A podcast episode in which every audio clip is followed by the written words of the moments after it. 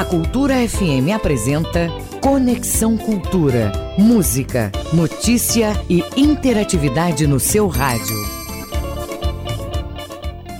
Agora oito em ponto, muito bom dia, muito bom dia para você. Eu sou Isidoro Calixto, sou seu amigo de todas as manhãs e a partir de agora você nos acompanha a mim e a toda a produção do nosso Conexão Cultura até às 10, às 10 da manhã. Hoje é segunda-feira, dia 31, é isso mesmo, o último dia do mês de outubro. E o programa, você sabe, é uma produção do jornalismo da Rádio Cultura e para você a partir de agora muita informação, entretenimento, músicas e entrevistas dos assuntos que você já sabe. São aqueles que pintam aí na crista da onda os mais importantes do momento também vão falar de música, de lançamento, a vida dos artistas e o que não pode faltar também é análise, claro, com especialistas sobre esse processo eleitoral que culminou aí com a vitória do ex-presidente Luiz Inácio Lula da Silva. Lembrando que você ouvinte pode fazer parte da nossa programação. É só mandar a sua mensagem para o nosso WhatsApp, anote 985639937. Vou repetir para você.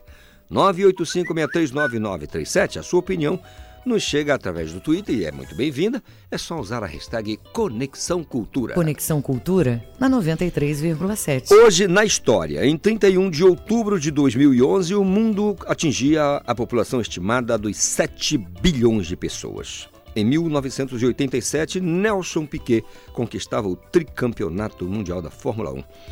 Em 1517, Martinho Lutero publicava suas 95 teses e dava início à reforma protestante. Conexão Cultura. No Conexão de hoje eu vou falar de uma pesquisa onde investir no próprio negócio é o principal motivo de pedidos de empréstimo aqui na região norte do Brasil. Tem um papo musical com o cantor Breno Viana, músico mineiro que deu voz à famosa canção A Luz do Mundo, quando ainda era da banda Warilou. Temos ainda, é claro, os nossos quadros de filosofia com Leno Raiol e aquela conversa analisando o futebol com o Ivo Amaral. O nosso Conexão já está no ar na nossa Cultura FM. Música, informação e interatividade. Conexão Cultura. Se colar. Luê, 8 e 3.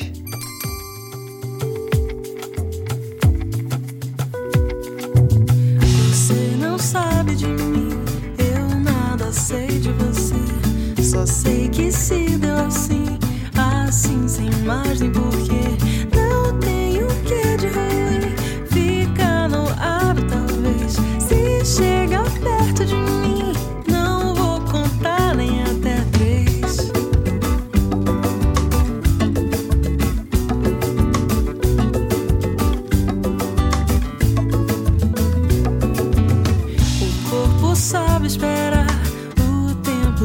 sabe do fim.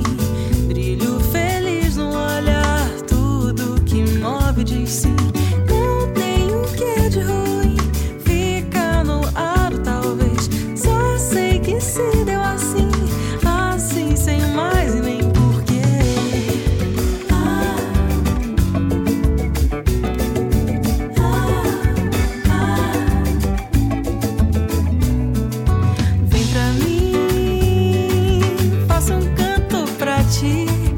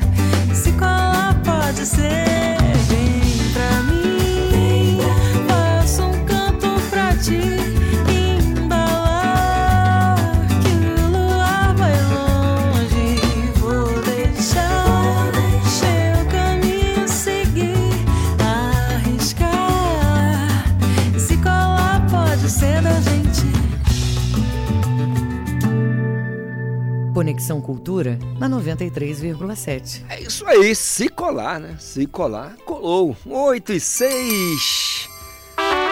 O trânsito na cidade. Hora de saber as informações do trânsito. Como é que tá a movimentação na cidade nesta segunda-feira, pós eleição de segundo turno, né? Vamos saber da movimentação nas ruas e avenidas daqui da Grande Belém, acionando o nosso colega Marcelo Alencar e desejando ele, é claro, uma excelente jornada. Ô Marcelo! Segundou, segundou, Calixto, que nossa semana seja leve e serena, cheia de bons sentimentos. Nós já estamos aqui em QAP, direto da redação do Rádio Jornalismo da Rádio Cultura FM 93,7 para informar para o condutor que está ligado com a gente na sintonia 93,7 o melhor itinerário para chegar é, com tranquilidade e paz no seu local de trabalho, na faculdade, no seu objetivo, né, fundamental. Calixto, a gente informa logo de primeira quem é, vai pegar agora a rodovia BR-316 vai entrar ali pelo viaduto do Coqueiro já vai encontrar trânsito moderado, velocidade média de 31 km por hora, seguindo assim até ali próximo do condomínio City Park. Logo em seguida, ele já fica suave, tranquilo e segue tranquilo até na esquina do entroncamento. No fluxo contrário da rodovia BR-316, sentido entroncamento viaduto do Coqueiro, o Wazer aponta trânsito favorável tranquilo para o condutor dirigir agora pela manhã na rodovia BR-316. Almirante Barroso, sentido entroncamento São Brás, trânsito também está tranquilo até ali no primeiro comar. Depois ele fica moderado, atingindo velocidade média de 25 km por hora. Segue moderado, Calixto, até ali na esquina da travessa Angostura. Aí, infelizmente, como a alegria geralmente às vezes dura pouco, ele já fica intenso, segue intenso com velocidade média de 11 km por hora até na esquina ali da Avenida Governador José Malcher. No fluxo contrário, o mapa do Wazer indica que o trânsito está moderado em toda a extensão de São Brás até o entroncamento na Avenida Almirante Barroso. Quem for pegar agora pela João Paulo II, desde o viaduto do Coqueiro até na Avenida Doutor Freitas, trânsito está moderado, tá? Atingindo velocidade média aí de aproximadamente 30 km por hora. Passando da Doutor Freitas, o trânsito já fica tranquilo e segue assim até na esquina da Avenida Ceará. No fluxo contrário da via, segundo o mapa do Wazer, trânsito moderado desde a Avenida Ceará até no viaduto do Coqueiro. Trânsito está suave na Marquês de Erval, também está tranquilo na Pedro Miranda e está moderado na Avenida Duque de Caxias em ambos os sentidos. Daqui a pouco eu volto contigo, Calixto, atualizando passo a passo, ajudando o condutor que está ligado com a gente na 93,7 chegar no seu itinerário com segurança e tranquilidade. Marcelo Alencar, direto do Departamento de Rádio Jornalismo para o Conexão Cultura, volta no comando Isidoro Calixto, porque segundou Calixto é contigo aí. Eita, Marcelo, tá numa animação danada, mais alegre do que o guri de bombacha nova. É isso aí, meu amigo, é isso aí. Que bom que está tudo andando, está tudo funcionando no trânsito aqui nas. Não só aqui, tenho certeza que em todos os cantos deste Brasil brasileiro. São 8 horas mais 9 minutos, conexão agora com a região oeste do estado do Pará. Lá está o meu colega Miguel Oliveira, meu líder, e vai me dizer como é que foi o processo eleitoral no segundo turno das eleições eh, lá no oeste do estado. Bom dia, Miguel. Bom dia, Calixto. Bom dia, ouvintes do Conexão Cultura, olha, Calixto, votação foi tranquila no município de Santarém e nos demais 17 municípios. Votação.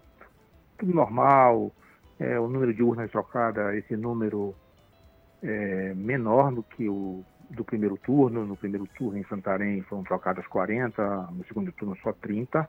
Agora a notícia que distou é que ontem à noite, em Mojuí dos Campos, que é um município da zona metropolitana de Santarém, começou um bloqueio na rodovia BR-163 por simpatizantes do presidente Jair Bolsonaro. A BR-163 está interditada, a Polícia Federal no local, a Polícia Rodoviária Federal está no local tentando negociar a desobstrução, mas até a manhã de hoje, segundo informações do inspetor Sidmar da Polícia Rodoviária Federal, é, não foi possível. Os manifestantes estão impedindo o tráfego de veículos. A Polícia Rodoviária Federal, com muito custo, entendeu? Está tentando liberar viaturas e ambulâncias. Agora, Calixto, falando do resultado da eleição aqui no segundo turno, não houve mudança em relação Miguel, ao primeiro turno. Ô, ô Miguel, Oi. antes de passar para a eleição, você só poderia, porque acho que o ouvinte não, não é, deve estar tá se perguntando, tem alguma razão plausível para essa, essa, interdição ou é somente pela questão de ser simpatizante do presidente que perdeu a eleição? Exato, não, não tem, não tem nenhuma razão como isso está acontecendo, segundo a Rádio CBN, estava ouvindo há pouco, é, são 20 pontos de bloqueio em todo o país, principalmente em Santa Catarina, né, Goiás e Mato Grosso. Aqui em Santarém são grupos bolsonaristas, vamos usar a palavra correta, pessoas que querem é, é protestar contra o resultado e legitimamente esse tipo de protesto, porque a eleição transcorreu com a maior normalidade é, em todo o país. O vencedor venceu com mais de 2 milhões de votos de vantagem, já fez pronunciamento à nação, às países já estão reconhecendo rapidamente o resultado da eleição, portanto, na verdade, Calixto, isso é choro de perdedor, viu? Pois é. Agora sim, com relação ao processo. Pois é, a questão aqui na região é, oeste do Pará, que é dividido em duas zonas distintas, que é o Baixo Amazonas, né? O nome está dizendo, né? Municípios ao longo da calha do Rio Amazonas, e os municípios do Tapajós ao longo da calha do Tapajós da BR-163. São 18 municípios. Calixto, no primeiro turno, o presidente Bolsonaro venceu em seis e o presidente, o presidente eleito Lula da Silva venceu em 12. Se repetiu o resultado. Não houve nenhuma alteração.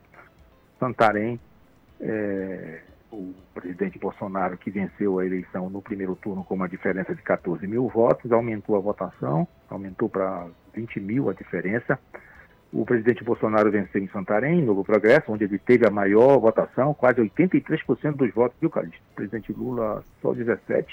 Itaituba, com 62%. Em Mojuí dos Campos, onde a BR está bloqueada, 60%. Trairão, lá no, no sudoeste mesmo, região da Transamazônica, lá embaixo, 54%. E em Rurópolis, aqui mais perto de Santarém, a 300 quilômetros, 60% a 40%. Agora, Calixto, dessa região aí do eixo que nós chamamos do Tapajós, BR-163, o presidente Lula venceu apenas em Jacareacanga. Jacareacanga está sempre no noticiário, você sabe que é uma área, território é, indígena, há muita exploração mineral, houve essas, essas operações da Polícia Federal, IBAMA e Força Nacional, com a explosão, queima de equipamentos de carimpagem. Mas o presidente Lula ele venceu, além de Jacareacanga, em Alenquer, Óbidos, Monte Alegre, Oriximiná, Curuá, Terra Santa, Faro, Belterra, Juruti, Aveiro e Prainha. A maior votação do presidente Lula foi em Faro, 80%. É o mesmo resultado, repetiu o mesmo resultado. Também o segundo município onde foi mais votado foi o município de Curuá, que é um município coladinho em Alenquer, com 77% dos votos. Do ponto de vista da segurança pública, do ponto de vista da segurança pública, tudo transcorreu normalmente na votação no dia de ontem é, deixando bem claro que né, uma coisa é a votação, outra coisa é o pós-resultado da eleição. É, 700 policiais foram destacados aqui pelo comando do Policiamento Regional 1, com sede em Santarém. É, não temos notícias de grandes é, alterações.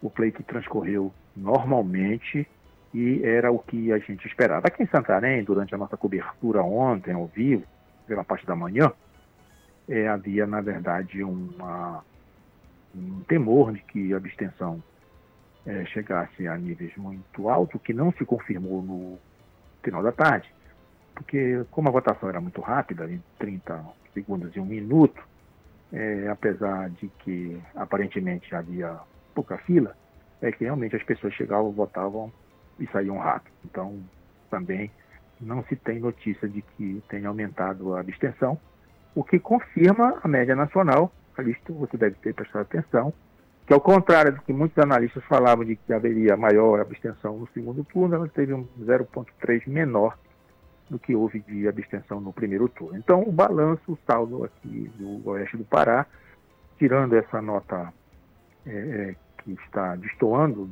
dos demais, que é o bloqueio da BR-163, é, foi tudo às mil, às mil maravilhas, Calixto. Que maravilha. Então, é, a gente vai acompanhar aí essa movimentação, mas eu tenho certeza que é um protesto. Grande abraço, amanhã a gente se fala, Miguel. Abraço, valeu. Tá. São 8 horas mais 16 minutos. Agora eu vou bater um papo com o professor Edir Veiga, que é professor e pesquisador, porque ontem, como acabou de informar aqui o nosso colega Miguel, foi realizado o segundo turno para a escolha do presidente da República em alguns estados, salvo o melhor juízo, 12 estados, né? Para governador, acho que não conseguiram passar é, no, no, primeiro turno. Então, para fazer uma avaliação sobre a disputa aqui no nosso estado do Pará e também de maneira né, em todo o resto do país, a gente vai bater um papo com o professor e pesquisador de ciência política de Veiga. Professor Edir, bom dia, tudo bem? Bom dia, Calixto, bom dia aos ouvintes do Pará. É um prazer contribuir com a, as avaliações das eleições. Na sua análise, professor, o resultado foi dentro do que estava sendo esperado do ponto de vista das pesquisas? Na tendência geral, quem vai chegar em primeiro, quem vai chegar em segundo, é, foi nessa direção. Logicamente, apenas um instituto se aproximou do resultado, que é o MDA-CNT, é, que apontou uma vitória do Lula de 2,2. A vitória dele chegou muito próximo disso, chegou a 1,8. É, mas é muito interessante que os votos brancos e nulos, eles caminharam todos em direção ao Bolsonaro. Né? Esse fato interessante colocar isso, como ele cresceu também, é, por exemplo, cresceu aqui no Pará, né? Que a diferença no primeiro turno foi de 12 pontos, e agora a diferença foi em torno de 7 pontos. Né? Então, de um modo geral, os institutos acertaram na direção do resultado. Uma eleição muito polarizada, terminando em véspera com 5% branco e nulo, quando abriu a urna só tinha 1%, né? É, de votos brancos. Nulos também caíram e foram todos em direção ao, ao, ao presidente Bolsonaro. Então, nós podemos dizer que, apesar e todos os institutos, uns darem seis, outros cinco, outros quatro, como o Datafolha dava quatro, todos apontaram na direção da tendência da vitória. Porque uma pesquisa, ela dificilmente numa eleição polarizada como essa, ela crava. Né? Quando a gente descrava, acerta exatamente. Não, ela aponta tendências. Logicamente que os institutos devem aperfeiçoar sua metodologia para tentar buscar os resultados básicos, inclusive nas vésperas, né? É, agora, é uma eleição muito difícil. Agora, professor, é, como é que o senhor avalia a, a, votação no estado do Pará, sendo o Pará o segundo maior estado em território é, do país, né? É, junto com o Amazonas, os dois maiores colégios eleitorais do norte do Brasil. Eu pergunto ao senhor, com regiões tão, tão distintas, né? Aí, se você pegar o sul do Pará, nós temos o pessoal mais ligado ao agro, se você pega o Marajó, aí a população mais ribeirinha. Então, é muito diferente. Como é que o senhor avalia essa votação onde o presidente Lula, é, o ex-presidente Lula, é claro, venceu a eleição aqui no Pará? Olha, no Pará, quando você abre e vê o mapa eleitoral, onde o agronegócio, é, onde a pecuária, onde essas regiões de, desenvolvimento, onde o, o, o poder econômico é, que move essas regiões e os municípios que se posicionaram, eles têm muita influência no poder local. Eles normalmente têm, têm o, elegem o prefeito, e tem muita força política em toda a região, onde eles têm esta força, o presidente Bolsonaro venceu. Onde as políticas sociais do ex-presidente têm muita força, e há uma lembrança afetiva desse período, como na região do Nordeste do Pará, especialmente a região Tocantina, a região do Marajó, e nas periferias dos centros urbanos do Estado, dão muita força é, ao presidente Lula, essa lembrança afetiva, o apoio do governador do estado foi muito importante para não manter a mesma direção, é, resultado do primeiro turno, mas garantiu ao Lula uma vitória né, de seis pontos, né, que equilibra né, as derrotas é, por poucos pontos no Amapá, mas Rondônia e Roraima aqui na região norte. Em Manaus também foi uma vitória, mas uma vitória pequena também. Então foi muito importante, né? As políticas sociais do governador, a, a entrada em campo dos grupos que se sentiram contemplados pela política pública, a ampla aliança que se formou é, a partir da entrada do governador, que neutralizou muitos prefeitos que poderiam fazer como aconteceu em Minas Gerais, quando o Zema entre Minas Gerais, a diferença do Lula que foi de cinco pontos, caiu lá para meio ponto, então o poder do governador é muito forte, quando diz que, digamos, o, o presidente vai ajudar aquele Estado, é um argumento muito forte. Então, o Helder Barbalho, a presença do, do, da liderança do Helder Barbalho, é que vai contribuir fortemente para a vitória do Lula no segundo turno, caindo a diferença, mas garantindo ainda a vitória por sete pontos. Aí eu pergunto, professor, até que ponto, até que ponto, não sei se eu posso usar esse termo, mas evidentemente que o governador Helder Barbalho, reeleito com mais de 70% dos votos no primeiro turno, ele é, se posicionou né? O meu lado é esse, é, convocou todo mundo e partiu para a luta, partiu para né, pedir votos e tudo mais e deu no que deu. O senhor acha que esse, esse alinhamento que ele tem melhor com o governo federal é, é, é, é certo dizer que isso certamente pode governar, é, ajudar na governabilidade para a região norte, especialmente para o nosso estado, não? É, não tenho dúvida. Eu não tenho dúvida, o Helder efetivamente apoiou o Lula desde o primeiro turno, né? mas no primeiro turno né, o, os deputados estavam preocupados, os deputados estaduais e federais, na, na sua eleição. Então, muitos deputados, com, o Estado estava dividido com leve tendência, com o primeiro turno, para o Lula, mas com Bolsonaro dominando regiões como o Sul, Sudeste, Sudoeste e Oeste e oeste do Pará chegando muito forte, eles não se posicionaram. Isso permitiu né, que o Lula avançasse né, bastante. No segundo turno, o papel do Helder foi muito importante, porque além dele mobilizar a região metropolitana e é, garantir a presença muito forte de lideranças não petistas, né?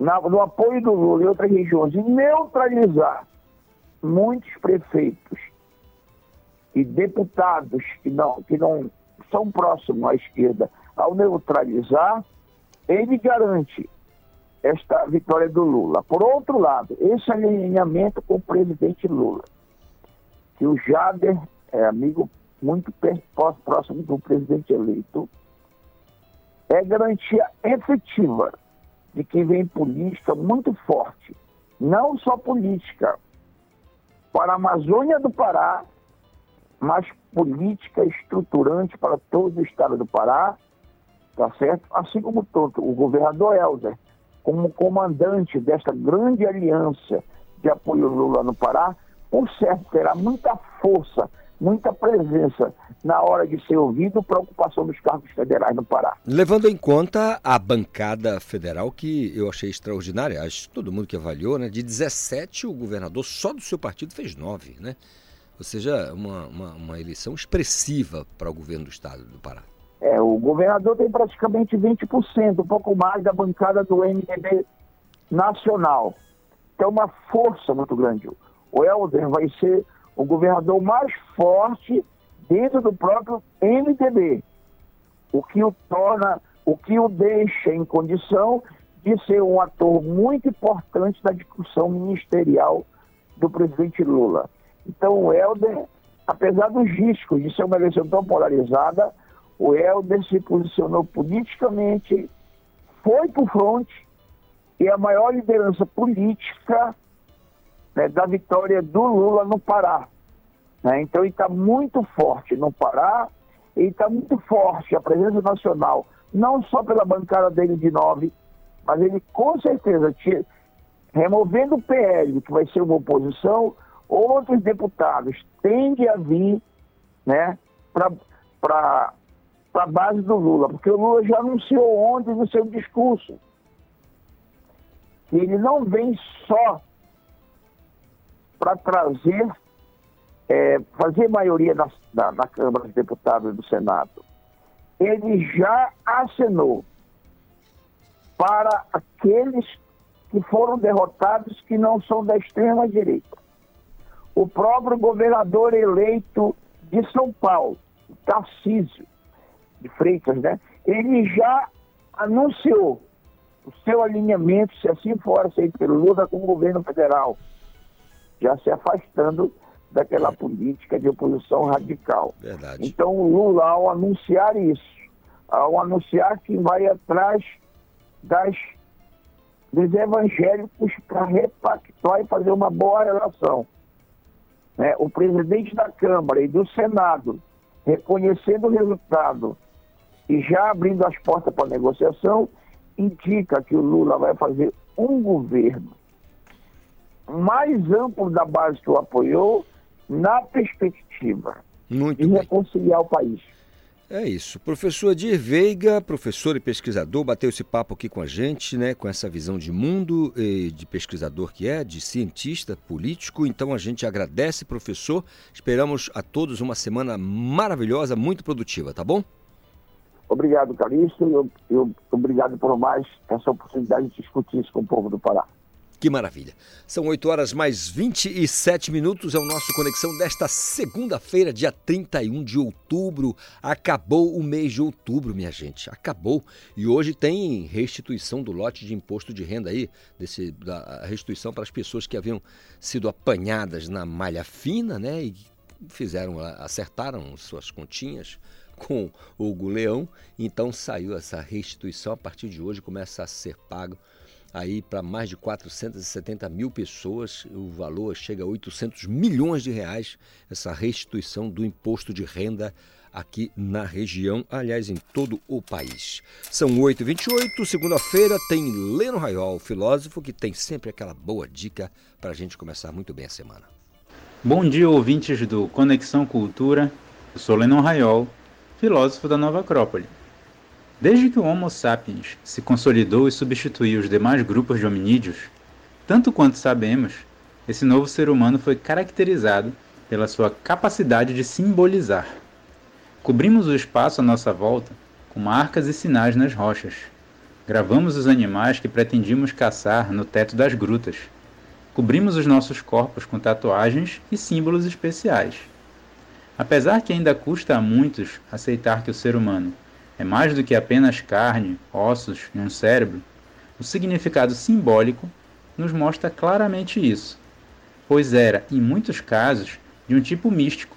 Isso quer dizer que o símbolo ajudava a conectar com elementos suprarracionais e coletivos, para além da existência efêmera e solitária. Os símbolos são uma linguagem, comunicam conhecimentos materiais e imateriais, ideias e sentimentos. Será que os símbolos são apenas criações da mente dos seres humanos? Alguns sim, certamente. Os que usamos para convencionar se é permitido estacionar, os que usamos para identificar as empresas, os nomes que damos aos elementos químicos são alguns exemplos. Porém, é inegável que a própria vida e a natureza também simbolizam. E nesse caso, o ser humano apenas capta algo que já possui em si um significado. Já observaram como cores diferentes causam distintos estados de ânimo nas pessoas e por isso em alguns ambientes se usam umas cores e outras não? Também os animais já trazem consigo algumas qualidades que inclusive nos inspiramos nelas para compor nossos brasões e bandeiras. Ações e ritmos que nos fazem mover o corpo de maneira quase automática, enquanto outros nos levam para uma quietude e introspecção. Se levarmos para a vivência humana, os rostos e os gestos costumam demonstrar naturalmente o que se passa dentro de uma pessoa. Só de olhar já sabemos se está alegre, triste, com medo, a não ser que ela esteja fingindo, é claro. A erudição e o intelecto não nos levam a alcançar todas as verdades. Há coisas que apenas podemos ver do fundo do coração. Graças a nossas faculdades simbólicas, podemos intuir, usar ferramentas que estão mais além da capacidade discursiva e do raciocínio. E esse é um dos poderes dos símbolos nos despertar para realidades mais profundas da vida e do ser humano. Eu sou Lennon Raiol, filósofo da Nova Acrópole Belém. Siga a gente no Instagram, arroba Nova Acrópole Belém. Até a próxima semana. Até a próxima semana, professor Lennon Raiol. Agora 8h30, intervalo e volto já já. Estamos apresentando Conexão Cultura.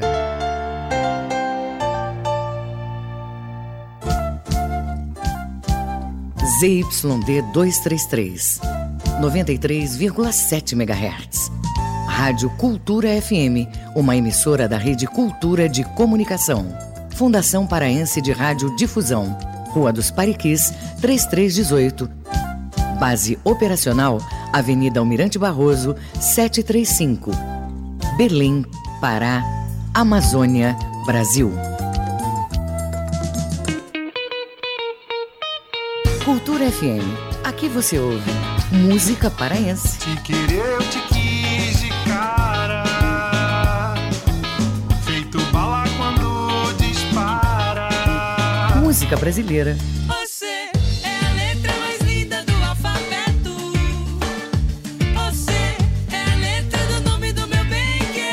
Cultura FM 93,7. Deixa você. A mais tribal de todas as festas. Balanço do Rock. Quarta, 8 da noite. Bar dos Balanço do Rock. Aqui quem fala é Raul Bentes e eu te espero aqui na mais tribal de todas as festas. Toda quarta-feira, às 8 da noite, na Rádio Cultura. Tu vai saber o que que tá acontecendo no rock paraense em todos os cantos desse estado. Claro, tem música nacional e os clássicos internacionais. Te espero aqui. Voltamos a apresentar Conexão Cultura. É isso, é o nosso Conexão Cultura desta segundaça, 31 de outubro. É o último dia do mês. E aí, como é que tá pra você? Fala pra gente. 985639937 é o nosso WhatsApp nas redes sociais. 985639937 é o nosso WhatsApp nas redes sociais. A hashtag Conexão Cultura.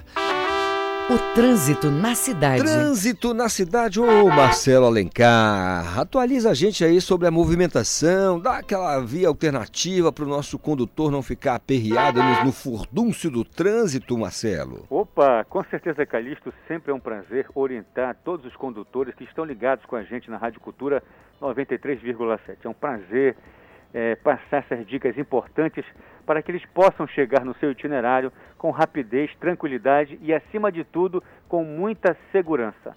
Quem for dirigir agora pela manhã na Rua dos Pariquis, Rua dos Mundurucus, é, Avenidas Conselheiro Furtado e Gentil Bittencourt, vai encontrar trânsito bastante tranquilo, tá?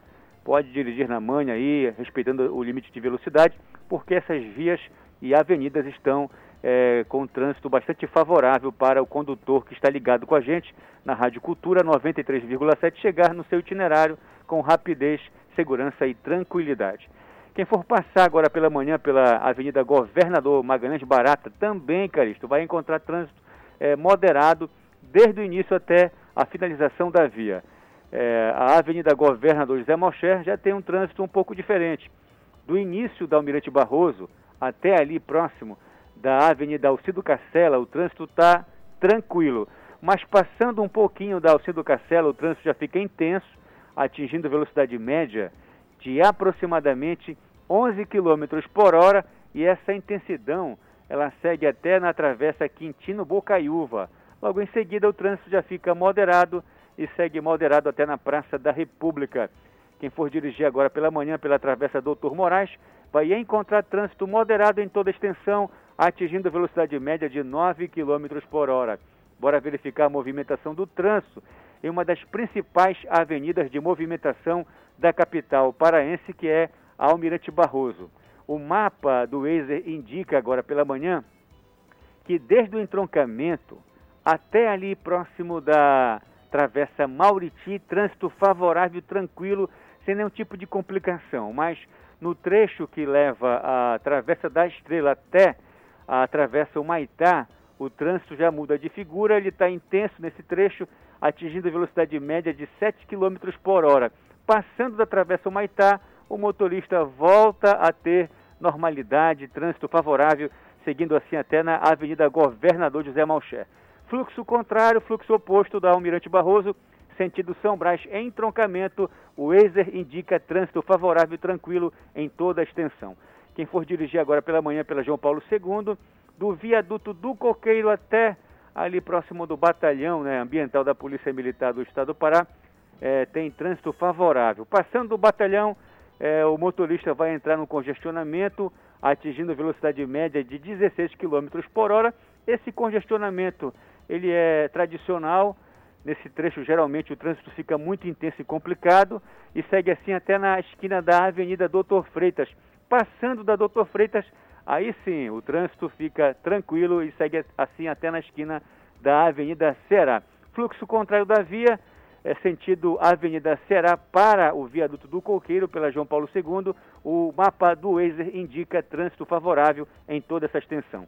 Daqui a pouco a gente volta com você, Calixto, atualizando, informando passo a passo a movimentação do trânsito na capital e região metropolitana de Belém. Marcelo Alencar, direto do Departamento de Rádio Jornalismo para o Conexão Cultura, volta no comando Isidoro Calixto. Muito obrigado, Marcelo, pelas informações. Trânsito na cidade, o nosso ia esquecendo aqui, hein, Paulo? Nosso recadinho de todas as manhãs aqui de segunda a sexta. Cuidado, meu amigo. Vá com calma. Vá com tranquilidade, nada de afobação no trânsito, vai, para ficar tudo bem, né? Para o seu dia terminar feliz. Para o dia nascer feliz e para o dia findar feliz também, não é verdade? 8h38, já colou comigo meu colega Igor Oliveira. Ele vai trazer para a gente os destaques do Esporte Cultura na TV Cultura 2.1 a partir da 1h30 da tarde. Bom dia, Igor. Oi, Calixto, bom dia para você, bom dia para os nossos ouvintes sintonizados aqui na Rádio Cultura FM 93,7, os destaques do Esporte Cultura. Vamos falar aí do Paysandu que venceu o Maitá sem maiores dificuldades e avançou na Copa Verde. A Tuna jogou na sexta-feira, sofreu um pouquinho, mas também conseguiu avançar, vencendo nos pênaltis o Rio Branco. É, vamos também destacar a Federação Paraense, que define datas das semifinais da Série B do Campeonato Paraense. E também o paraense Carlos Tizio Mota perdeu na sua estreia no UFC. Isso é só alguns destaques. Você quer acompanhar mais? Se liga no canal 2.1, uma e meia da tarde, com o Esporte Cultura Calixto. Falou, lateral esquerdo Igor Oliveira. O Paulo disse que não joga nada, mas faz um H danado.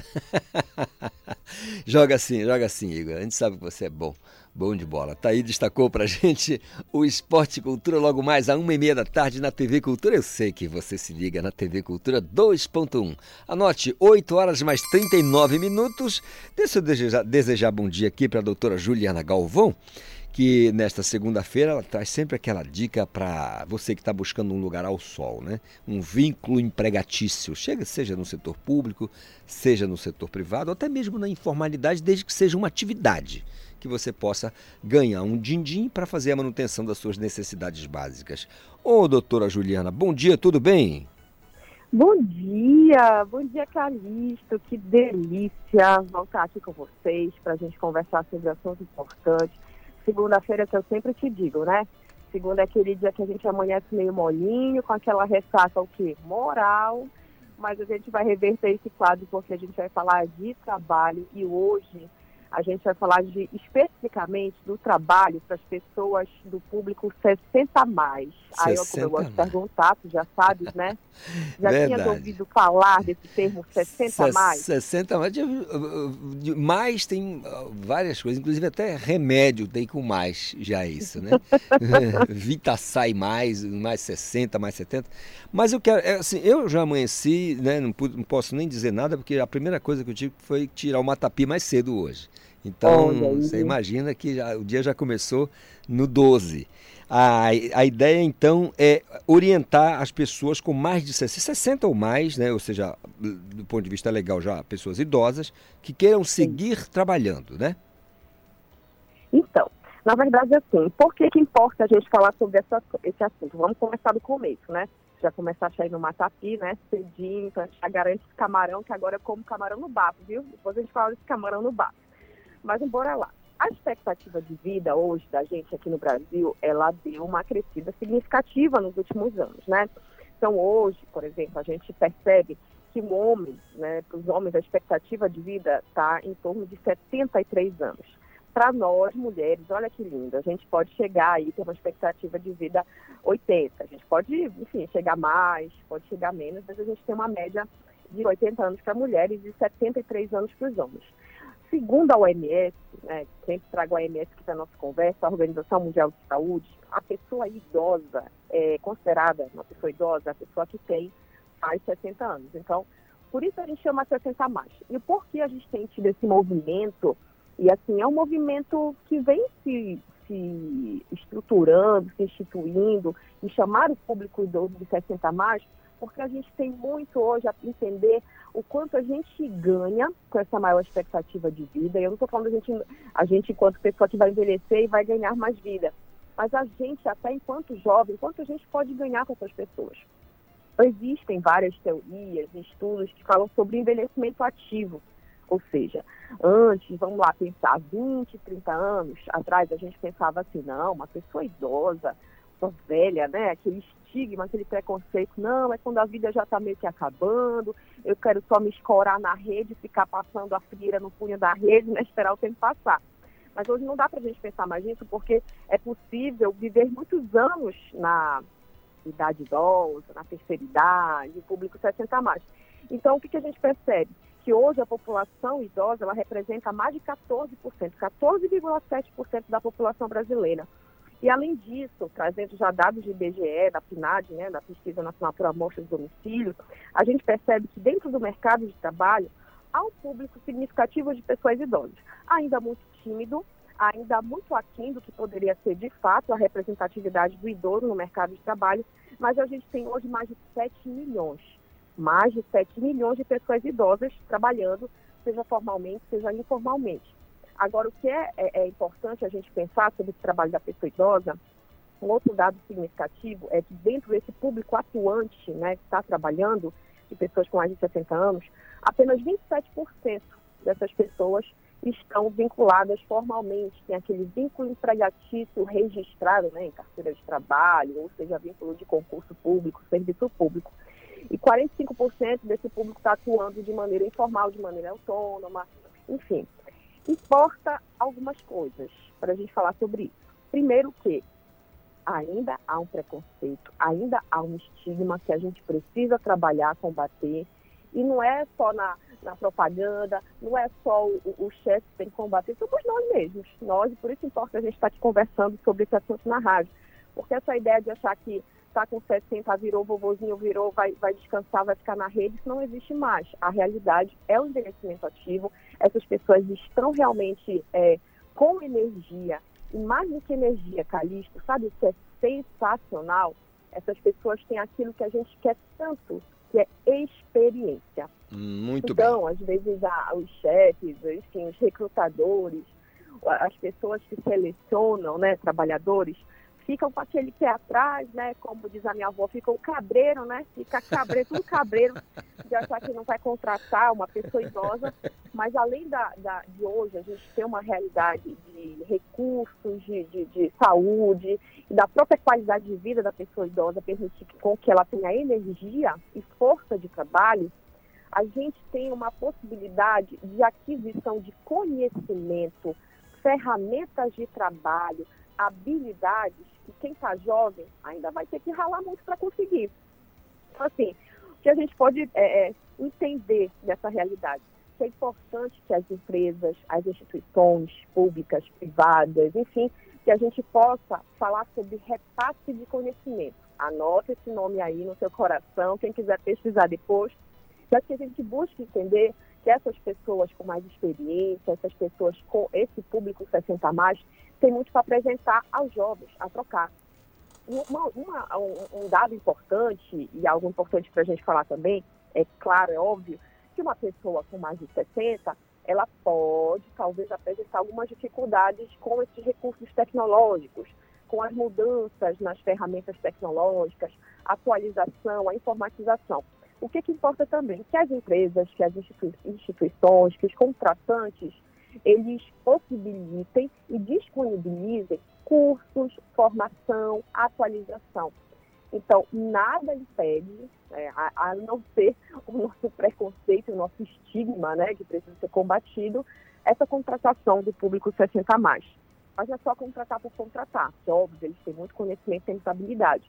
Mas como o mercado, como o trabalho é dinâmico, as coisas mudam do dia para a noite, as ferramentas, os recursos, é importante também que você abra um espaço para o aprendizado e a atualização, a inclusão digital, que a gente fala muito também, né?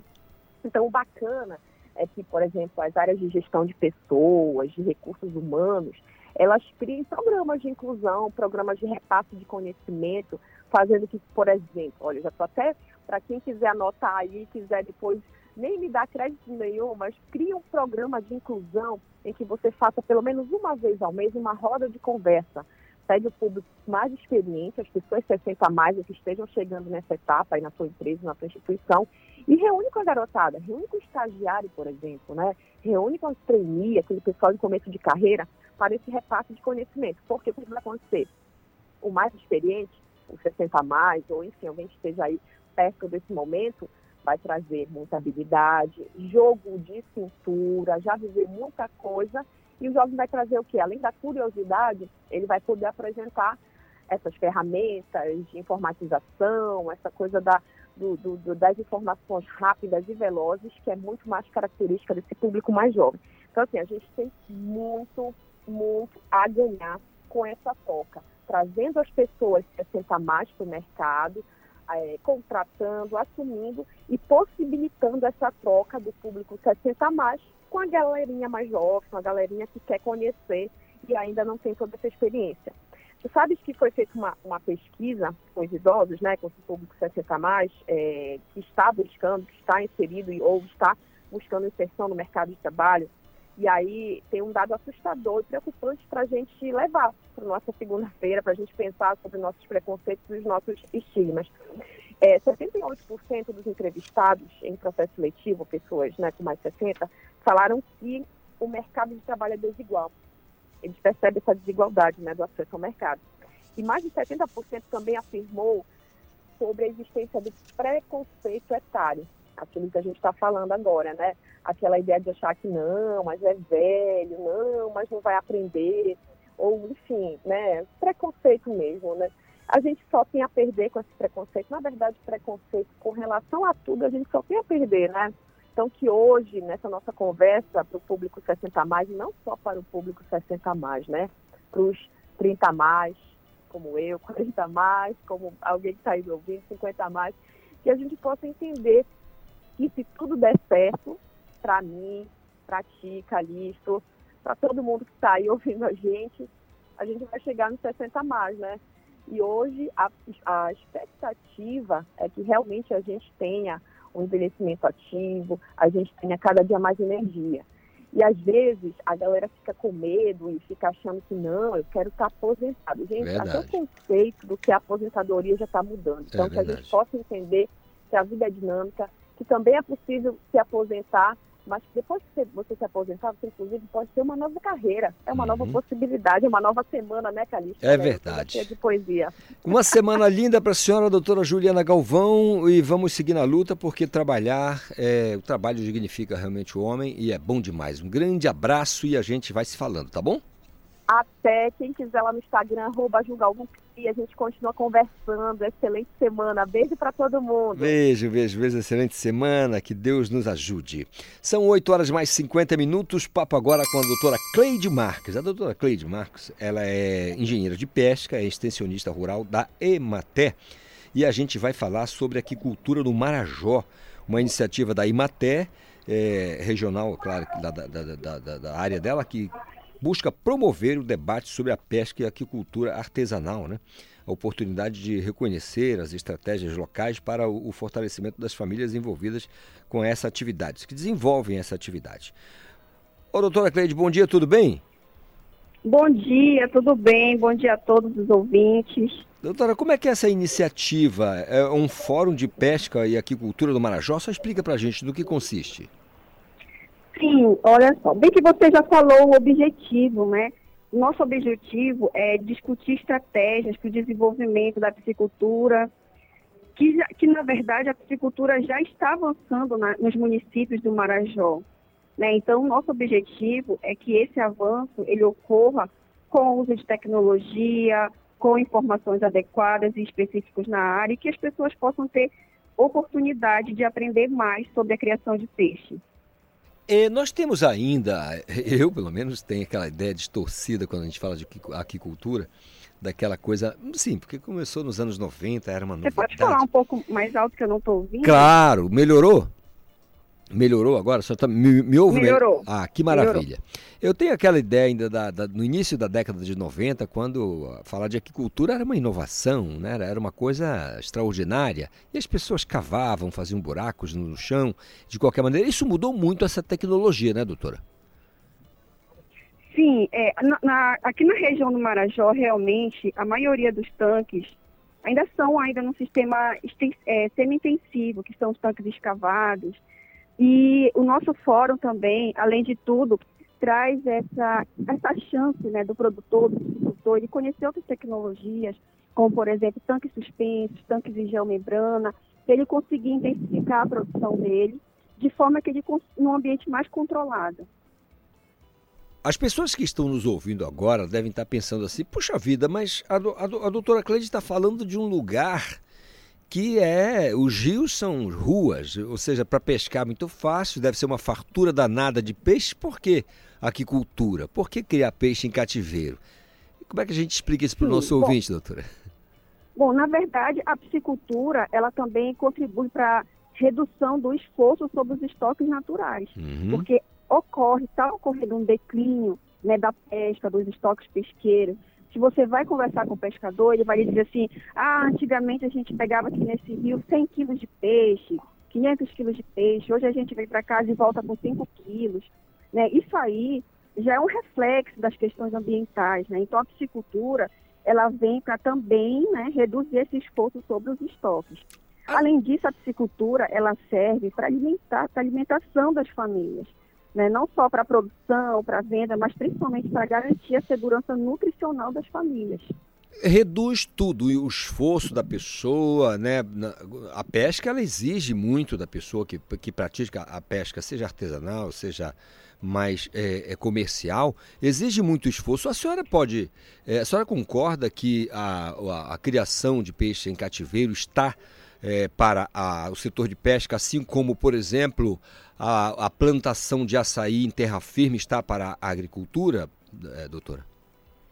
Sim, também, né? Concordo sim. Porque veja bem, o pescador, ele, ele normalmente o pescador ele começou a trabalhar na, nessa atividade muito cedo, muito jovem, 10 anos, 12 anos, ele já estava ali na maré com o avô, com o pai pescando, né? A piscicultura não, a piscicultura é recente, ele está aprendendo, né? Então a piscicultura sim, ela está complementando a atividade pesqueira, essa a pesca em si, né? Então ela vem justamente para complementar. E como é que o- os nossos, as nossos agricultores aqui do Marajó, eles são essencialmente extrativistas, do, do extrativismo animal, que é a pesca, do extrativismo vegetal, que é o açaí, entende? Então a piscicultura, ela, ela é nova, relativamente nova para eles. Então por isso que a nossa ação, ela vem também para contribuir, para eles conhecerem mais, né? Porque ao contrário da pesca que eles aprenderam muito jovens, que foi passado de geração para geração, piscicultura não, né? Então, por isso a nossa ação ela está se intensificando aqui na região. Doutora, é, como é que é a relação de vocês, assim, a, a relação, a receptividade? Por exemplo, vocês estão com uma ação, como é que é a receptividade das pessoas aí no Marajó? É, por exemplo, agora que vocês estão com essa iniciativa, como é que essas pessoas recebem essa, essa iniciativa de vocês? Olha, eu vou lhe dizer que, para mim, está sendo incrível. Realmente eu percebo o entusiasmo das pessoas. As pessoas elas estão entusiasmadas, elas estão com expectativa, elas estão assim com uma sede de aprendizado, entendeu? É, nessa região aqui do Marajó, em muitas comunidades já tem energia, então as pessoas já estão acessando a internet, elas já estão pesquisando, buscando informação, e isso é maravilhoso. Então, quando a gente chegou, por exemplo, em Curraline, que a gente realizou nessa semana passada o fórum lá de pesca e aquicultura, é, a gente, quando a gente ministrou as palestras, quando a gente conversou com eles, eles se manifestaram, eles falaram, participaram, muita coisa eles já sabiam, que eles já estão pesquisando. Então, o que eu percebo é que eles nos recebem, é, nós como equipe técnica, com muito entusiasmo e com muita sede de aprendizado. E, ao mesmo tempo, eles buscam mesmo é, é, a produção, eles querem produzir, eles têm esse interesse. Então, eu, realmente, como profissional, eu fico imensamente feliz né, de ver que o povo, que essas pessoas aqui da região do Marajó, eles estão buscando essa outra forma, né, essa outra forma de, de trabalhar na atividade pesqueira. Ah, ao final das contas, né, doutora, até qualidade de vida, né? Porque o estilo da, vi da vida das pessoas, aí, o estilo de vida das pessoas no Marajó é aquilo que a senhora falou. É buscar no extrativismo, seja animal ou vegetal, é a, a manutenção da, da, sua subsistência, né? Da, da, da sua vida. Então, quando você desenvolve uma ferramenta é, que Alô? leva quando você desenvolve uma ferramenta que leva mais facilidade, né, exige menos esforço dessas pessoas, eu tenho a impressão que isso vai melhorar, ao final das contas, a qualidade de vida da, da, dessas famílias aí, não?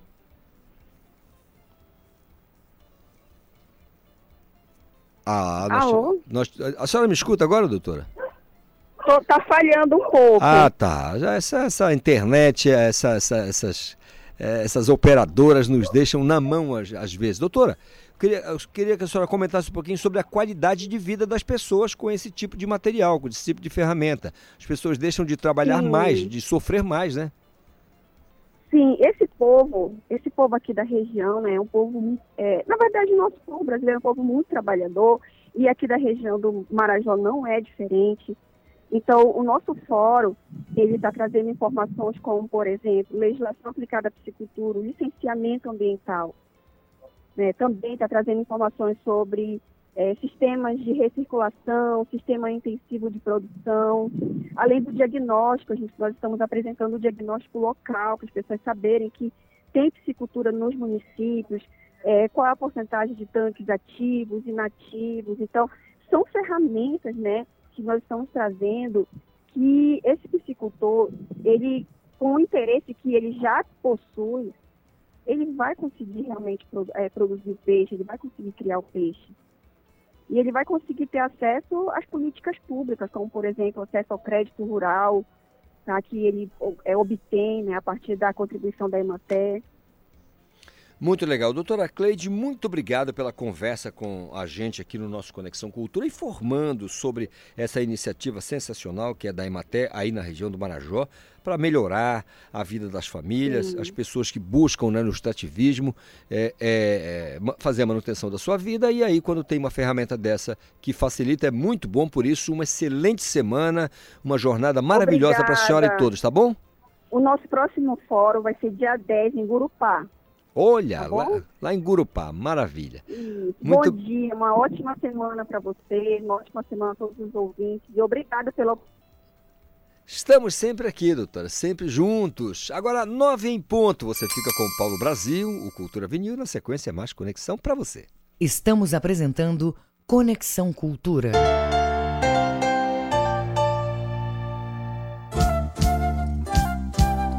ZYD 233, 93,7 MHz. Rádio Cultura FM, uma emissora da Rede Cultura de Comunicação. Fundação Paraense de Rádio Difusão, Rua dos Pariquis, 3318. Base operacional, Avenida Almirante Barroso, 735. Belém, Pará, Amazônia, Brasil. Cultura FM. Aqui você ouve Música paraense. Está nos mares, na mata profunda, está na cor do céu, nos braços dos rios, o que ficou por viver. Música brasileira. Doce tangerina.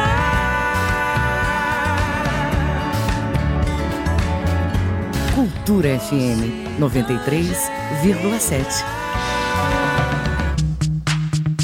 Sigla LGBTQIA, usada no mundo todo, não é só um aglomerado de letras, representa a união de uma comunidade. São homoafetivos, bissexuais, transgêneros, travestis, queer, intersexuais e assexuais. O sinal de mais representa quem não se identifica com nenhuma vertente. No Brasil, a homofobia é crime. Levante a bandeira do respeito representada pelo arco-íris. Denuncie casos de homofobia pelo Disque 100 ou vá à delegacia da sua cidade.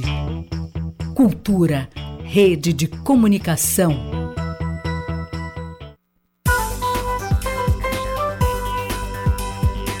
Conexão Cultura na 93,7. A música, o fato, a memória. Cultura vinil. A história da música em long play. O ano era 84. O Brasil vivia o clima da campanha das diretas já. O povo, de cara pintada, participava de blusa amarela, reivindicando o direito de escolher seu presidente. Pelas tabelas, driblando a crise, Chico Buarque de Holanda lança mais um brilhante LP. Ando com minha cabeça já pelas tabelas. Claro que ninguém se toca com minha aflição. Entre as dez novas composições lançadas no álbum, algumas ricas parcerias se fazem presente, como na quarta faixa, em um mano a mano, atravessando a garganta com João Bosco. Meu para-choque com seu para-choque, um toqueiro, um boqueiro, só eu e meu irmão. Meu irmão. As confissões trocadas na sessão de violão com Rafael Rabelo, ao contrabaixo de Nico Assunção, passando pelo arranjo do pianista Cristóvão Bastos, Chico Buarque dribla as paixões com os acordes do sanfoneiro Dominguinhos. Tantas palavras que eu conhecia só por ouvir falar, falar.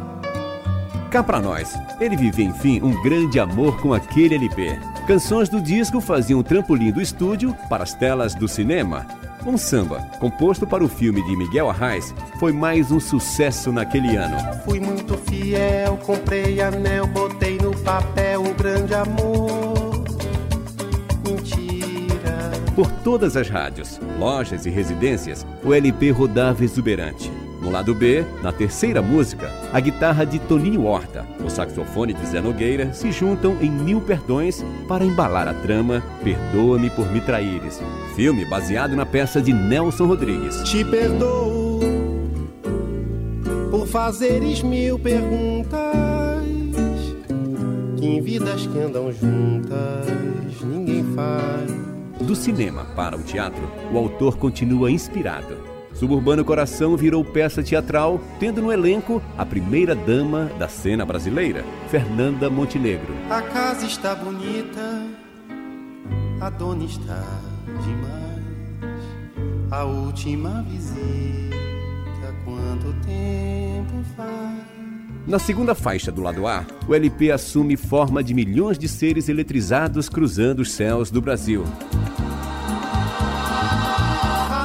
Novidade que tem no brejo da cruz é a criançada se alimentar de luz. E assim, barões, napoleões e pigmeus apresentam ao povo brasileiro um extenso samba enredo que comentava de forma alegórica o fim da ditadura militar. 1984, em parceria com Francis Haime, Chico Buarque de Holanda, vai passar. De volta ao Cultura Vinil. Vai passar nessa avenida um samba popular. Cada paralelepípedo da velha cidade essa noite vai se arrepiar. Ao lembrar que aqui passaram sambas imortais, sangraram pelos nossos pés, que aqui sambaram nossos ancestrais. Num tempo, página infeliz da nossa história, passagem desbotada na memória das nossas novas gerações. Dormia a nossa pátria mãe tão distraída, sem perceber que era subtraída em tenebrosas transações. Seus filhos erravam cegos pelo continente, levavam pedras feito penitentes, erguendo estranhas catedrais. E um dia, afinal, tinham direito a uma alegria, fugaz, uma ofegante epidemia, que se chamava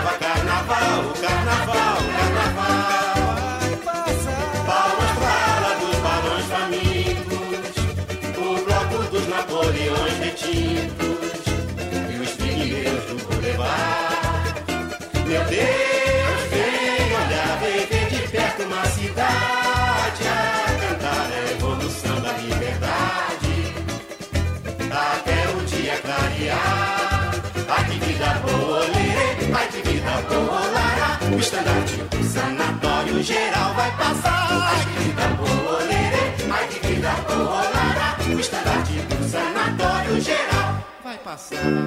Vai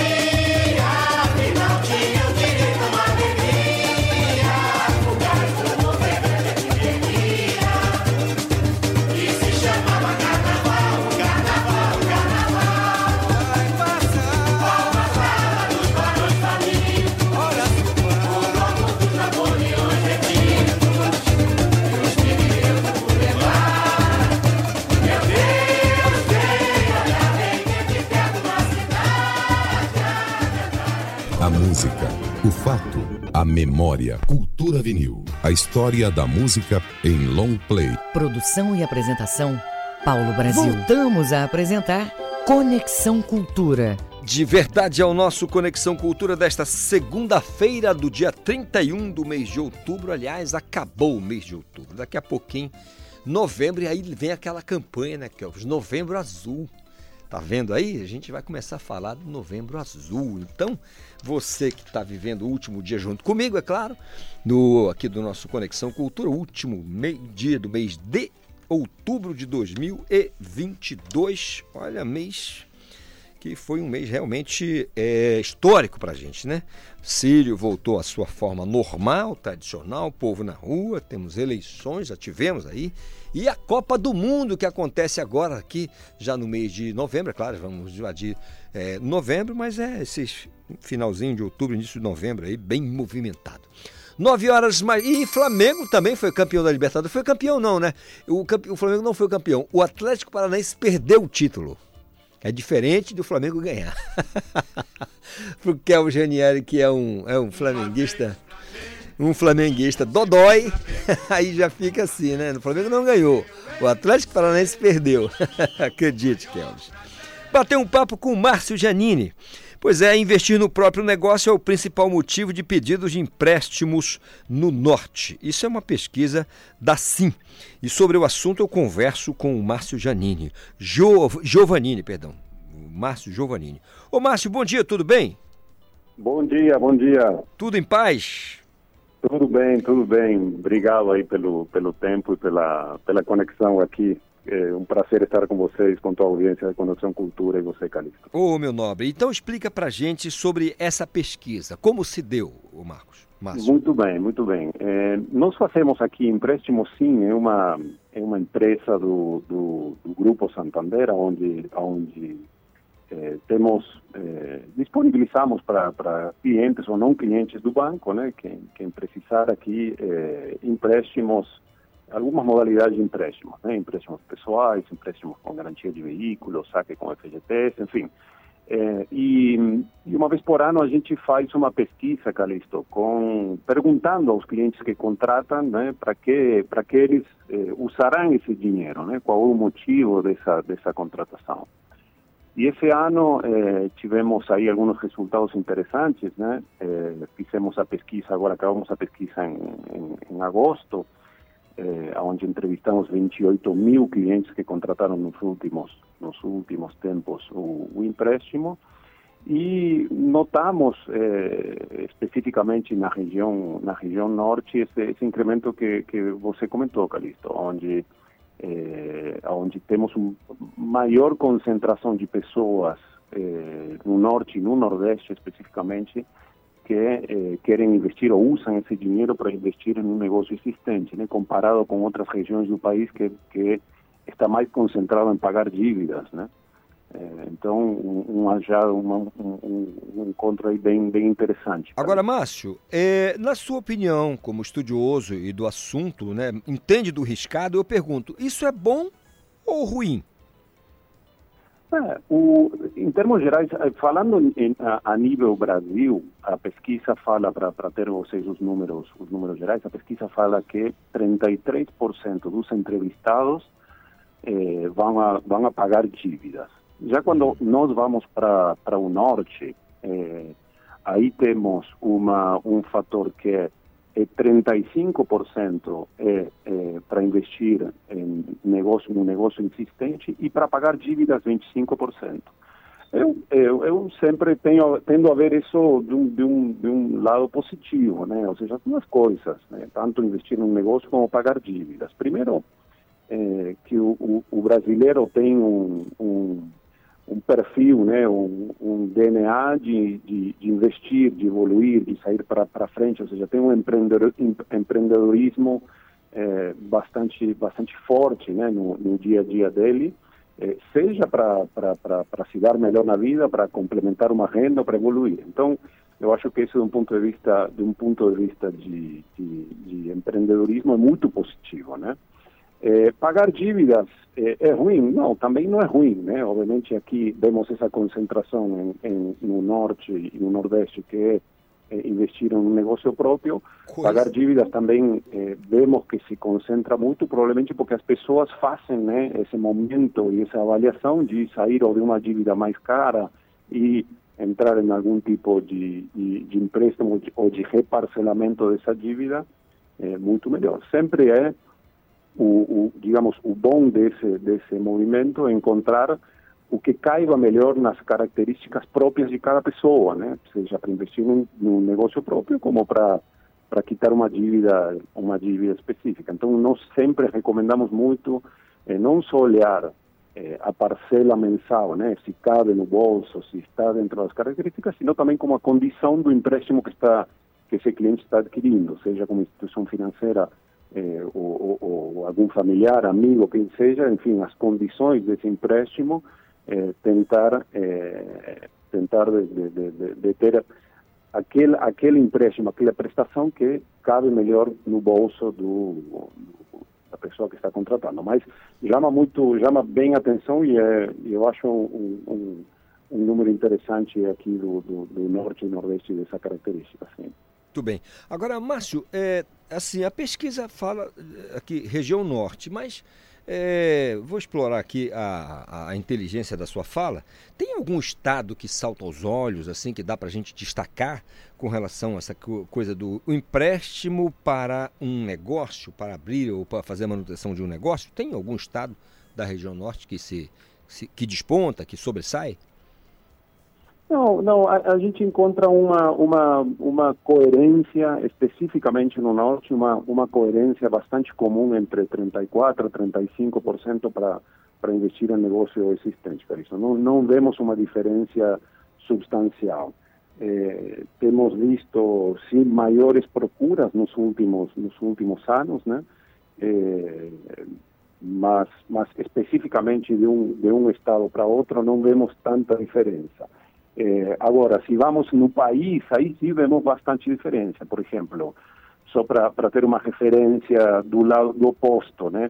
No sul, por exemplo, no sul do país, pagar dívidas é 40% e investir no negócio existente é 18%. Aqui é o contrário, né? Aqui é 35% um negócio existente, pagar dívidas 25%, né? Então, é, em torno do país, digamos, essa realidade é, é, é bastante diferenciada. Já entre estados é, é, é similar, tanto no sul como no norte, né? Muito bem. Agora, ah, você está numa região, você está em São Paulo agora, está correto? Estamos em São Paulo. São Paulo. É, como é que você avalia essa diferença de perfil? É, é, por exemplo, quem está mais ah, o centro-sul do país com a região norte, quando o assunto é, é empreendedorismo? Aham. É, bom, é, aqui já é uma, uma, uma, uma questão provavelmente mais subjetiva de análise minha aqui. É, o, o- acho que isso reflete aqui o tema do empreendedorismo e investir no negócio existente em vários fatores, né? Eh, primeiro, a, a, as, digamos, as, as realidades de, de emprego, perfil, digamos, de quanta população está empregada ou não, como são, digamos, as realidades de cada, de cada região do país, né? E isso reflete um pouco esta procura ou esta eh, esta disponibilidade que temos. Também, sem dúvida, a disponibilidade de, de fontes de financiamento, né? Eh, então, se tem eh, mais oferta ou menos oferta, nós aqui na Empréstimo Sim temos essa característica que é, eh, digamos, que, que o, o, a, a pessoa que, que precisa, digamos, esse, esse dinheiro se contacta com a gente através de um aplicativo, né? De um aplicativo, seja no celular ou seja na internet.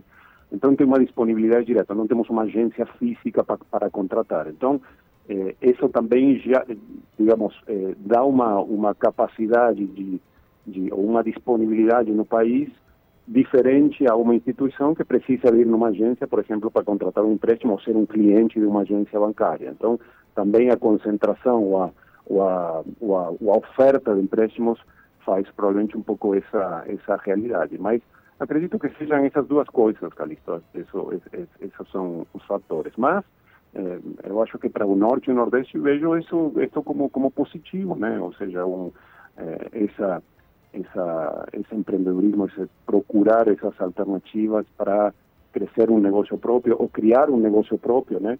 Eh, para para enfim, para evoluir, né? Muito bem.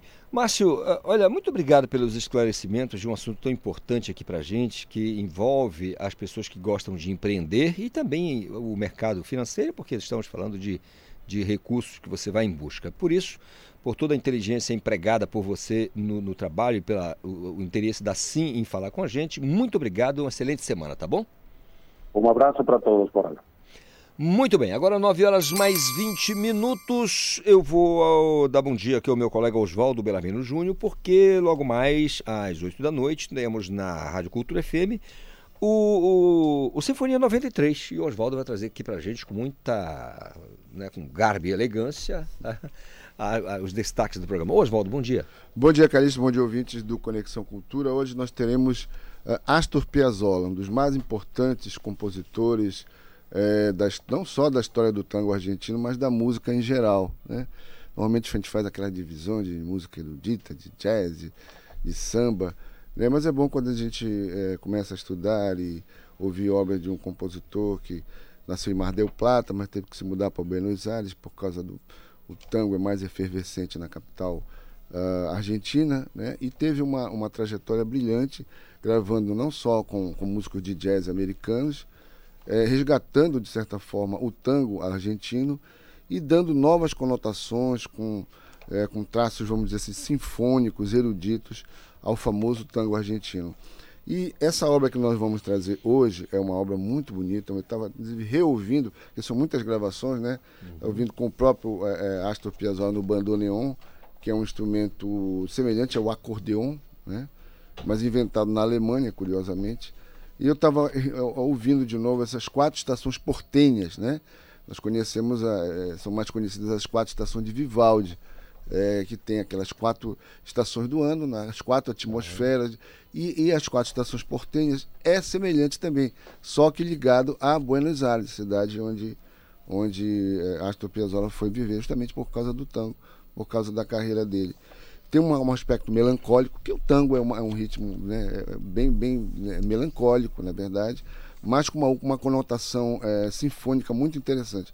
Então é essa obra que foi é, criada entre 65 e 70. Né? Tem obras que o, os compositores levam anos e anos é, compondo, porque realmente são obras é, complexas e vão passando por várias fases da carreira do compositor. Então ele levou é, cinco anos compondo as quatro estações portentes. Vai trazer uma gravação com o próprio Astor Piazzolla é hoje, às 8 da noite, aqui na Cultura FM. Muito obrigado, Oswaldo. Uma excelente semana pra gente, tá bom? Valeu. Valeu. São 9 horas mais 21 minutos, é o nosso Conexão desta segunda-feira, 31 de outubro. Minha gente, olha aí, quer participar do programa? Manda sua mensagem para o nosso WhatsApp, 985639937 nas redes sociais, tem a hashtag Conexão Cultura. Já colou comigo mais uma vez o meu colega Igor Oliveira, porque tem esporte cultura? Não, não é esporte cultura já foi, né? Meu caro Igor. É, o Pará registra ocorrências de crimes eleitorais, né, que não caracteriza absolutamente nenhuma novidade, né? Portanto, toda eleição é assim. O Igor, que é um lateral esquerdo, já falou do esporte. Agora vai falar dessa, desse outro jogo aqui, que é o jogo eleitoral. Me conte, Igor. Pois é, Calixto de volta aqui. Então, toda a ação ela foi monitorada pelos Centros Integrados de Comando e Controle Estadual e Regionais instalados em Belém e em 13, em 13 municípios do interior, de onde todas as ocorrências foram gerenciadas pelo, pelos pontos focais com articulação da Segup. As ocorrências eh, são relacionadas aí à propaganda eleitoral irregular, tentativa e violação de sigilo de voto e boca de urna nos municípios de Eldorado do Carajás, Tucuruí, Novo Repartimento, Tailândia, Porto de Mós, Parauapebas, Capanema, Placas e Terra Alta. O Departamento de Trânsito do Estado também atuou nas vias, garantindo a fluidez do trânsito e não registrou nenhum crime ou acidente nas vias. Pelo menos uma boa informação, né? Que graças a Deus no trânsito tudo ocorreu bem, segundo aí o Departamento de Trânsito. E essas ocorrências relacionadas à propaganda, à propaganda eleitoral irregular eh, foi combatido de uma certa forma, eh, de acordo com aí, eh, o trabalho feito pela Segup. Muito obrigado, Igor Oliveira. É isso aí. Os registros de, né, de crimes eleitorais não. A gente não pode dizer que é novidade, que caracteriza a novidade, porque tem sempre alguém disposto a transgredir, né? Tem sempre um transgressor de plantão, mas para cada transgressor tem uma legislação. E aí, quando acontece o bote, né, a polícia, a justiça dá o bote perfeito e aí vai todo mundo para averiguação. É assim que funciona. 9 e 23. Esporte. O Ivo Amaral, o Papão conseguiu a classificação que não, já era esperada, mas o que só você viu, Ivo Amaral? Olha, eu queria ter visto mais, sobretudo a estreia da Tuna. Eu escrevi no meu comentário no jornal que a Tuna teria uma tarefa dificílima lá em Rio Branco. No entanto, a Tuna acabou passando nos pênaltis, até com a surpresa nossa. A vitória do Paysandu era mais do que esperada diante do Maitá. Foi um jogo muito tranquilo para o Paysandu. A gente fica lá com a declaração do Márcio Fernandes, que o time precisa render mais, claro que precisa render se quiser chegar ao título. Mas o Paysandu venceu com extrema facilidade. Eu vou me concentrar num jogador só, para não me falar de todo o time, do Danley. Eu tenho sido o defensor do Danley. Durante muito tempo, o meu serviço secreto informava que Danley era o centroavante que melhor treinava no Paysandu, mas não era aproveitado.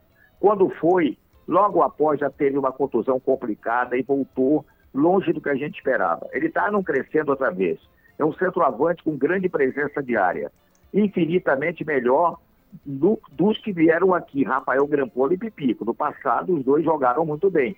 Mas os que vieram para o Paysandu, naquela fase, nem Grampola nem Pipico jogou parecido com o que pode render Darlene. Darlene é uma esperança do futuro do Paysandu, de que seja bem preparado. E o Paysandu que agora pega um adversário muito difícil também. Não é um adversário ranqueado, mas ele é perigosíssimo e já estreou com uma goleada no, no, no atual a atual Copa Verde para o Tocantinópolis. Então vamos aguardar esse jogo, me parece que amanhã na Curuzu, que vai ser uma parada difícil, sem dúvida alguma, para o Paysandu. Ivo, o ouvinte do Conexão mais jovenzinho, quando você utiliza o termo, ele não é um adversário ranqueado, só, só conceitue pra gente, senão a garotada vai ficar perdida. Olha, ranqueado que a gente diz, é um time que tem que expressão e tem bagagem no futebol brasileiro. Quando a gente fala de participantes aí da, da série, Vila Nova tem um peso, o time mais popular de Goiás, embora frequente muito mais as divisões anteriores do que a principal. O Goiás é uma referência, o próprio brasileiro que chegou a disputar quase o título da Copa do Brasil com o Corinthians. Enfim, já o Tocantinópolis já vem no crescendo, acho, nos últimos anos. Mas ainda não é um time que esteja entre aqueles que todos conhecem e tem uma força mais considerável no mercado nacional. Ivo, é, o, a- a- na abertura aqui do nosso Conexão, entrou o nosso colega Kelvin Janieri aqui com uma camisa muito bonita, é, só que está escrito assim, tem um, uma, um, um distintivo que está Clube de Regatas Flamengo. Eu disse a ele, Ah, "Ke- sim. Kelvis, repare, o Flamengo não ganhou a Copa Libertadores, foi o Atlético Paranaense que perdeu. É diferente. Olha, o Filipão não está muito satisfeito até agora com o resultado. Eu vi, achei ele grosseiro, achou chamando o árbitro, Patrick, Patrick Lustor, Patrick, Patrick Lustor de, de malandro, não é? Infelizmente a regra é, é clara, ou deveria ser clara, nem sempre é clara, porque interpretam ela errada, de maneira é, acentuada. É, a expulsão do Pedro Henrique que acontecer, segundo o cartão amarelo. E segundo os bastidores, o Filipão já tinha preparado a substituição. Assim que terminasse o primeiro tempo, já ia entrar um outro zagueiro. Aí ele esperou demais para mudar. E pouco antes de terminar o primeiro tempo, Paulo Henrique fez aquela falta que era de amarelo, indiscutivelmente. E como já tinha o primeiro, foi para a rua, né? Agora, até a expulsão do Paulo Henrique, o Atlético era uma surpresa, estava encurralando mais o Flamengo, fazendo uma grande atuação. Mas quando ficou com 10, a coisa complicou e o Flamengo chegou ao título. Isto é, o Flamengo tem, tem aí já anotado o título da Copa do Brasil, né? Que rende uma grana maravilhosa. Estamos falando de coisa, coisa de 80 milhões de reais, mais Você ou viu menos. aquele checão que o cara entregou na hora lá? Verdade. Lá em Guayaquil? É mais ou menos o que, é mais ou menos o que você Pois põe é. na conta aí. Mais ou parece menos. que correspondia, né? Não sei se era 16 milhões de dólares, sei lá. É, era uma é, coisa assim, que dava 80 milhões lá É em da- Guayaquil. o, o prêmio é de 80 milhões de reais. Mais ou menos o que você dispõe na sua conta diariamente. Mas aí. Quem me dera, pô. Só com o aval do do, do Valmir, pô. Que coisa. Aí então o Flamengo anotou também o título da Libertadores e entrou para um seleto grupo de clubes brasileiros, como Palmeiras, Santos, aí tem o São Paulo, que são tricampeões da Libertadores, né? O Grêmio. Então o Flamengo finalmente chega no clube dos grandes. Agora o Flamengo pode dizer que é grande agora, chegou no clube dos times que tem três títulos da Libertadores. Antes era um time pequeno. É, não, tem, três- não tem três Libertadores, é pequeno. Então É agora tá- melhorou o nosso ranking. Teve um tempo aí que os clubes brasileiros estavam levando surra de Uruguai e de argentino em número de Copas conquistadas. Melhorou agora, né? Parece que os argentinos têm 25 e com a vitória do Flamengo, o futebol brasileiro chegou a 22. Já estamos atrás dos argentinos. Eu acho que já passamos dos uruguaios, que também Nacional e Penharol, a certa altura, botaram uma boa vantagem na nossa frente. É verdade. É porque naquela anos 70 e 80, o Brasil não fazia muita questão de, de Libertadores, não. Depois é que chamou atenção e aí tudo mais. Tanto é que o Flamengo, 81, né? 81, o Flamengo foi campeão da Libertadores, é isso, e depois. E campeão mundial. E campeão mundial. Verdade. E o Santos já havia feito esse. esse tinha esse. Né, Duas esse- vezes, duas vezes, campeão mundial. 62, 63. é Contra isso o. Benfica na primeira vez, ou vice não, contra o Benfica. E, e nesses nos dois jogos finais eu vi no Maracanã, assisti, narrei o Santos contra a Mila, né? Hum. Ganhou de 4 a 2 no primeiro jogo e na decisão foi 1 a 0 o gol do Dalmo, que era um lateral esquerdo, batendo pênalti. É isso. Pelé não jogou nenhuma das duas partidas. Pois é, só o espírito dele estava em campo, como todo mundo sabia que o Pelé nem, nem jogando, nem mesmo jogando, ele jogava, então já ajudava bastante. Ivo, Mas olha, Hum. entrou no lugar dele. Infelizmente, o jogador teve uma carreira curta, porque foi assassinado do Rio, né? Ele era meio era boêmio. O Almir, o Almir Pernambuquinho, entendeu? Que era um jogador interessante. Mas naquele tempo, se as regras fossem as de hoje, o Almir era expulso aos 10 minutos do primeiro tempo. Porque o Milan era muito melhor que o Santos. O time do Milan era muito melhor que o Santos, com Mazola, Marildo, é, Rivera, Diane Rivera, e com 10 minutos do primeiro tempo, o Almir saiu lá do campo de ataque, mas deu um pontapé que levantou o Amarildo lá. Expulsão clara. Naquele tempo, não tinha nem cartão, meu amigo. Para aplicar o cartão. Eu acho que nem existia ainda o cartão em 63, de modo que o Santos venceu, mas foi uma vitória, bastou ver no segundo jogo, 1 a 0 gol de pênalti. Muito bem, Ivo, vou desejar para você uma semana abençoada, já amanhã já é mês de novembro, é, então a gente vai já numa outra perspectiva, Novembro Azul começa outra campanha e Certo. a gente espera ter uma semana muito movimentada, mas acima de tudo produtiva e abençoada, tá bom? Lembrando só agora que é um fato importante, de 10 a 13 em Salinópolis, olha lá, o pessoal escolheu uma- um, bom, um bom local de praia. Vai ser o chamado Congresso Técnico para definir o Campeonato Paraense. E sempre há problemas, né? Sobretudo do que tange a estádios, né? Eu espero que o Santa Rosa, que levou o Iguaraci de novo para o mapa da primeira divisão, possa jogar lá no Abelardo Conduru, mas eu não sei a situação real do estádio. Vamos torcer para que a reunião seja harmoniosa. Vamos torcer. Um grande abraço, Ivo. Valeu, valeu, Calixto. Um abraço. Anote, 9h30 intervalo, eu volto a já. Estamos apresentando Conexão Cultura.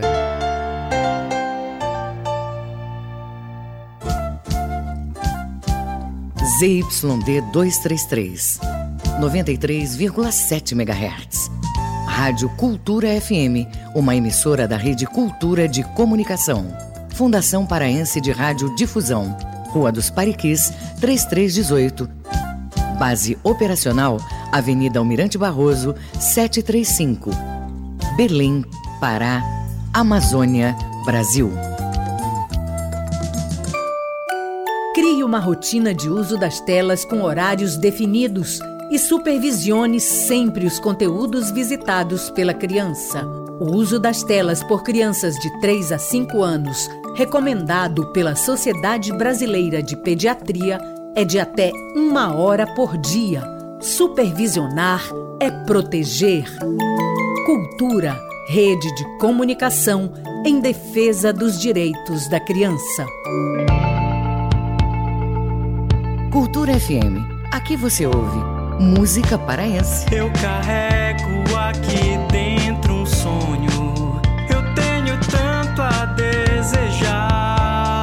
Música brasileira. Escutei alguém abrir os portões. É. Encontrei no coração. Cultura FM 93,7.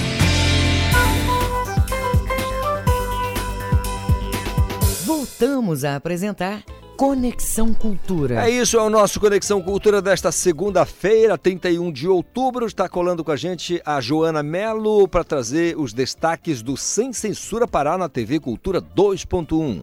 Bom dia, ouvinte do Conexão Cultura! Você já ouviu falar de medicina do estilo de vida? Hoje, no Sem Censura Pará, vamos conhecer o método terapêutico que usa hábitos para prevenir doenças. A médica Amanda Gomes explica tudo. Também vamos falar da importância da beleza do lar para afetar positivamente a nossa vida. A arquiteta Rebeca de França é a nossa convidada. E divulgamos ainda o Festival Pan-Amazônico de Cinema, que chega às telas do Cine Líbero Luchardo nos próximos dias. A diretora-geral do evento, Ziene Castro, dá todos os detalhes da mostra. O Sem Censura Pará é logo mais, a partir das duas horas da tarde, com a apresentação de Vanessa Vasconcelos. Acompanhe a gente pela TV e portal Cultura. Obrigado, Joana Melo. Sem Censura Pará, eu sei que você se liga na TV Cultura 2.1. Campanha conscientiza sobre a importância do estágio nas empresas e esclarece sobre a regulari- regulamentação do tema. Marcos Aleixo. O Instituto Evaldo Lodge, o IEL, está promovendo uma campanha de conscientização para estagiários e empresas sobre direitos e deveres. Esta campanha está sendo denominada de Estágio Legal, que pretende ampliar o conhecimento a respeito da lei de número 11.788 de 2008.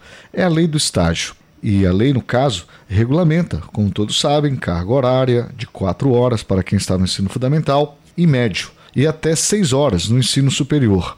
para quem quer saber do universo né, de estagiários que estão em atividade, por exemplo, só aqui na nossa região, são mais de 23 mil que estão diretamente ligados a alguma atividade. Para isso, é necessário que tanto os estagiários quanto as empresas tomem conhecimento dos seus direitos, obrigações e deveres, dentro da normalidade e possa atender principalmente aquilo que se propõe a chamada Lei do Estágio. Marcos Aleixo para o Conexão Cultura. Muito obrigado, Marcos Aleixo, pelas informações. Olha, o aplicativo da Polícia Rodoviária Federal é uma novidade que está a serviço do cidadão para registros de ocorrências e denúncias. Isabelle Risuênio. A PRF, Polícia Rodoviária Federal, lançou esta semana o um novo aplicativo oficial da instituição, o PRF Brasil.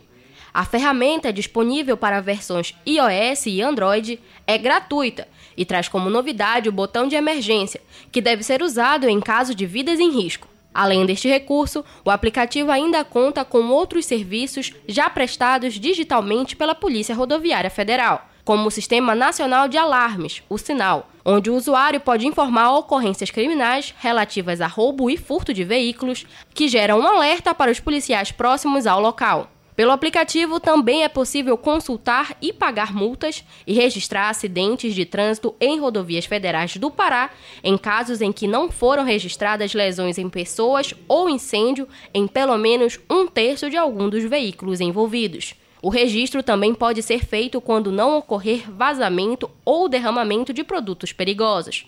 Também pelo PRF Brasil é possível acessar a ouvidoria da PRF e o suporte BR. Com supervisão da jornalista Ana Teresa Brasil, Isabelle Risuênio para o Conexão Cultura. Obrigado, Isabelle Risuênio. É o nosso Conexão desta segunda. Se quiser participar, 985-6399-37. Olha, servidores aqui do Estado ainda podem atualizar o cadastro junto ao IESEP. O prazo foi prorrogado. O Pedro Ribeiro traz para a gente as informações. O Instituto de Assistência dos Servidores do Estado do Pará, IASEP, prorroga o prazo para recadastramento de servidores e dependentes. Menos de 100 mil assegurados não fizeram atualização dos dados e quem não regularizar terá o plano suspenso temporariamente. O recadastramento de 2022 foi prorrogado até o dia 30 de novembro e o restabelecimento do plano vai ocorrer após o envio das documentações pendentes. O processo é realizado por meio de um formulário online disponível no site do IASEP e em formato presencial nas agências do Instituto. Os documentos necessários são RG, CPF e matrícula funcional do titular, além do endereço atualizado. Para esclarecer dúvidas, o assegurado pode consultar o e-mail recadastramento@iazep.pa.gov.br ou pelo número 91986275532 com supervisão do jornalista Felipe Feitosa, Pedro Ribeiro para o Conexão Cultura. Muito obrigado, Pedro Ribeiro, nosso colega, com mais uma informação aqui pra gente. Anote 9 e 38. Sara, Sara, vem Sara, essa dor de amor, oh Sara, Sara, Sara, vem Sara, essa dor de amor. Chora fazendo beicinho com todo jeitinho que quer atenção. Olha com brilho nos olhos, cai, cai de mansinho no meu coração. Agora ela é dona de tudo que existe na minha canção. Sarinha bagunça comigo, não chora mais não. Ô oh, Sara, Sara, Sara, vem Sara, essa dor de amor. Ô oh, Sara, Sara, Sara, vem Sara, essa dor de amor. Chora fazendo beicinho com todo jeitinho que quer atenção. Olha com brilho nos olhos, cai, cai de mansinho no meu coração. Agora ela é dona de tudo que existe na minha canção. Sarinha bagunça comigo, não chora mais não. Ô Sara, Sara, Sara, vem Sara, essa dor de amor, ô Sara, Sara. Essa música é em homenagem à minha filha que está fazendo 25 anos hoje. Então tá, esse é Breno Viana. O músico mineiro que deu voz à famosa canção A Luz do Mundo, quando ainda era da banda Arilou. E está comigo, está conosco, está com a gente aqui no Conexão Cultura. Bom dia, Breno. Bom dia, Calixto. Tudo em paz, cara? Muito legal, cara. Muito legal, muito em paz, muito alegre, muito satisfeito. Que Graças maravilha. Você é mineiro, cara. Sou. Nasci em Belo Horizonte. Ah, BH. BH. A galera que fala, né? É. Você é mineiro? Não, sou de BH. É isso. O É isso cara- aí. Agora, Agora, isso, é uma coisa, isso é uma coisa interessante, porque, cara, eu, eu nasci em Belo Horizonte, mas foi onde eu menos morei na minha vida. né? Sério mesmo? Já morei para tudo quanto é lado, inclusive em Belém, durante cinco anos, né? Quando eu gravei Luz do Mundo. E antes disso também já cantava pela noite. Tenho, tenho outras coisas gravadas aqui também. E aí fui para Europa, fui para um monte de lugar e acabei. Morei em Brasília, morei em Portugal 16 anos. Inclusive minha filha, Sara, está fazendo aniversário hoje, nasceu lá. Parabéns aqui. Sara. É, é isso aí. Cara, e além de bons músicos e intérpretes, o que, que mais Minas Gerais produz de bom? Cara, queijo. Pão de queijo. Uai. Minas Gerais Uai. é demais, cara. Uai, é uai, né, É, uai? uai, uai, sou. e o cara que nasce em Juiz de Fora, que não é mineiro nem, nem, nem, carioca. Tem uma história É maravilhosa. juiz forense, né? Não sei nem se é esse. Ele não é nem mineiro nem carioca. Essa história é bem legal da gente checar. Cima Cara, do muro. e, e na, na banda, você ficou quanto tempo? Eu fiquei três anos e bolinha. É, né? Gravei três discos. Nós estamos falando de que período? Da, de que... É, eu entrei em 92. 92. Até Cara, 95. 92 está nascendo o Pablo Ricardo, meu filho mais velho. cara. Olha aí. Olha É, aí. É assim. A Sara não era nascida. pois é, né, cara? E foi nascer em Portugal. Ela, ela nasceu lá. Nasceu em Portugal, né? Legal. Bom, eh, essa música é. Por onde você anda, nas tuas andanças, ela está sempre na, na pauta, na crista da onda? Você tem Você está falando de Luz do Mundo? Luz do Mundo? A Luz do Mundo é uma música que, assim como no coração dos paraenses, para minha surpresa, quando eu voltei da Europa, que eu descobri que a música era sucesso aqui, porque a gente não tinha tanta internet quanto É. tem hoje. O pessoal às vezes falava, ah, eu ouvi a sua música no rádio, ah, legal e tal. Mas eu vim realizar o, o tamanho da, da, da bênção, que, que, que é ter, um, ter, ter a minha voz num, num tema tão bonito, numa música tão bonita, e ter feito parte de uma banda tão legal. E ela está tocando até hoje aqui. Eu tive essa noção depois que voltei e depois que estive aqui. Ou seja, quanto tempo depois? É, eu, eu voltei. é, A primeira vez que eu estive aqui depois que eu voltei foi em 2011. Eita, nós estamos falando de 2000, de 92. Quer dizer, olha aí, cara. 2011 eu cheguei aqui e falei assim, ah, não estou entendendo. É, agora eu vim, eu vim, eu, eu estou aqui porque vim participar de, de, de duas peças no Teatro da Paz. Fui convidado para cantar, para ser cantor, para ser como convidado especial para cantar o tema da Bela e a Fera. Que fiz dueto com a minha filha, Sara. Foi muito bonito, foi muito bacana. Esse sábado tivemos lá no Teatro da Paz, foi muito legal. Fiz umas continhas aqui, é, direitos autorais, Você é está. Você é bom de matemática? Eu sou bom. Você está milionário já com Não, direitos autorais. você não é bom de matemática. eu tô vendo aqui pela quantidade de, de, de execução, você tá milionário. Nossa! Tá. Nossa senhora! Nossa senhora! É, cara, legal demais receber você aqui, cara. Com assim, o material vocal que você entrega, né, da capacidade vocal, e aí. Mas eu, eu pergunto a você, a história, tem uma história por trás da canção, né? Tem. Tem uma história por trás da canção. Tem um monte de história, né? Mas antes da gente ouvir um pouco da história por trás da canção, especialmente, né, de Luz do Mundo, vamos fazer mais uma coisinha, como a gente fala lá em Minas Gerais? Então eu vou cantar Luz do Mundo, pode ser? Eu queria fechar com Luz do Mundo. Você quer fechar É, com eu queria Luz do fechar o Mundo? programa. Ah, a gente então. fecha 10 Posso horas. contar uma outra minha, então? Claro, pô. Tem uma outra história por trás. da- da- é, antes da banda Orelou, foi uma Ah. música que eu gravei aqui. Ela chegou a tocar, e inclusive eu recebi de presente do pessoal da cultura um trecho do, do- de um clipe que foi produzido pelo Tomé na época, que trabalhava aqui, é, é, de uma música chamada Foché. A E eu- Foché. É, a Foché. Que e é ela um fala instrumento, é, é uma- um ritmo. Além de um instrumento, ele é, é um ritmo também. E a música é chamada Foché, mas ela fala e tem coisa a ver com é afro, né? E a música fala de. A música fala por si. Eu queria tocar essa música vamos porque eu gosto demais dela. Vamos tocar. Muito feliz, inclusive, de poder tocar essa música ao vivo aqui, e- porque fala de. Fala dos negros, fala da gente, né? Fala de pessoas.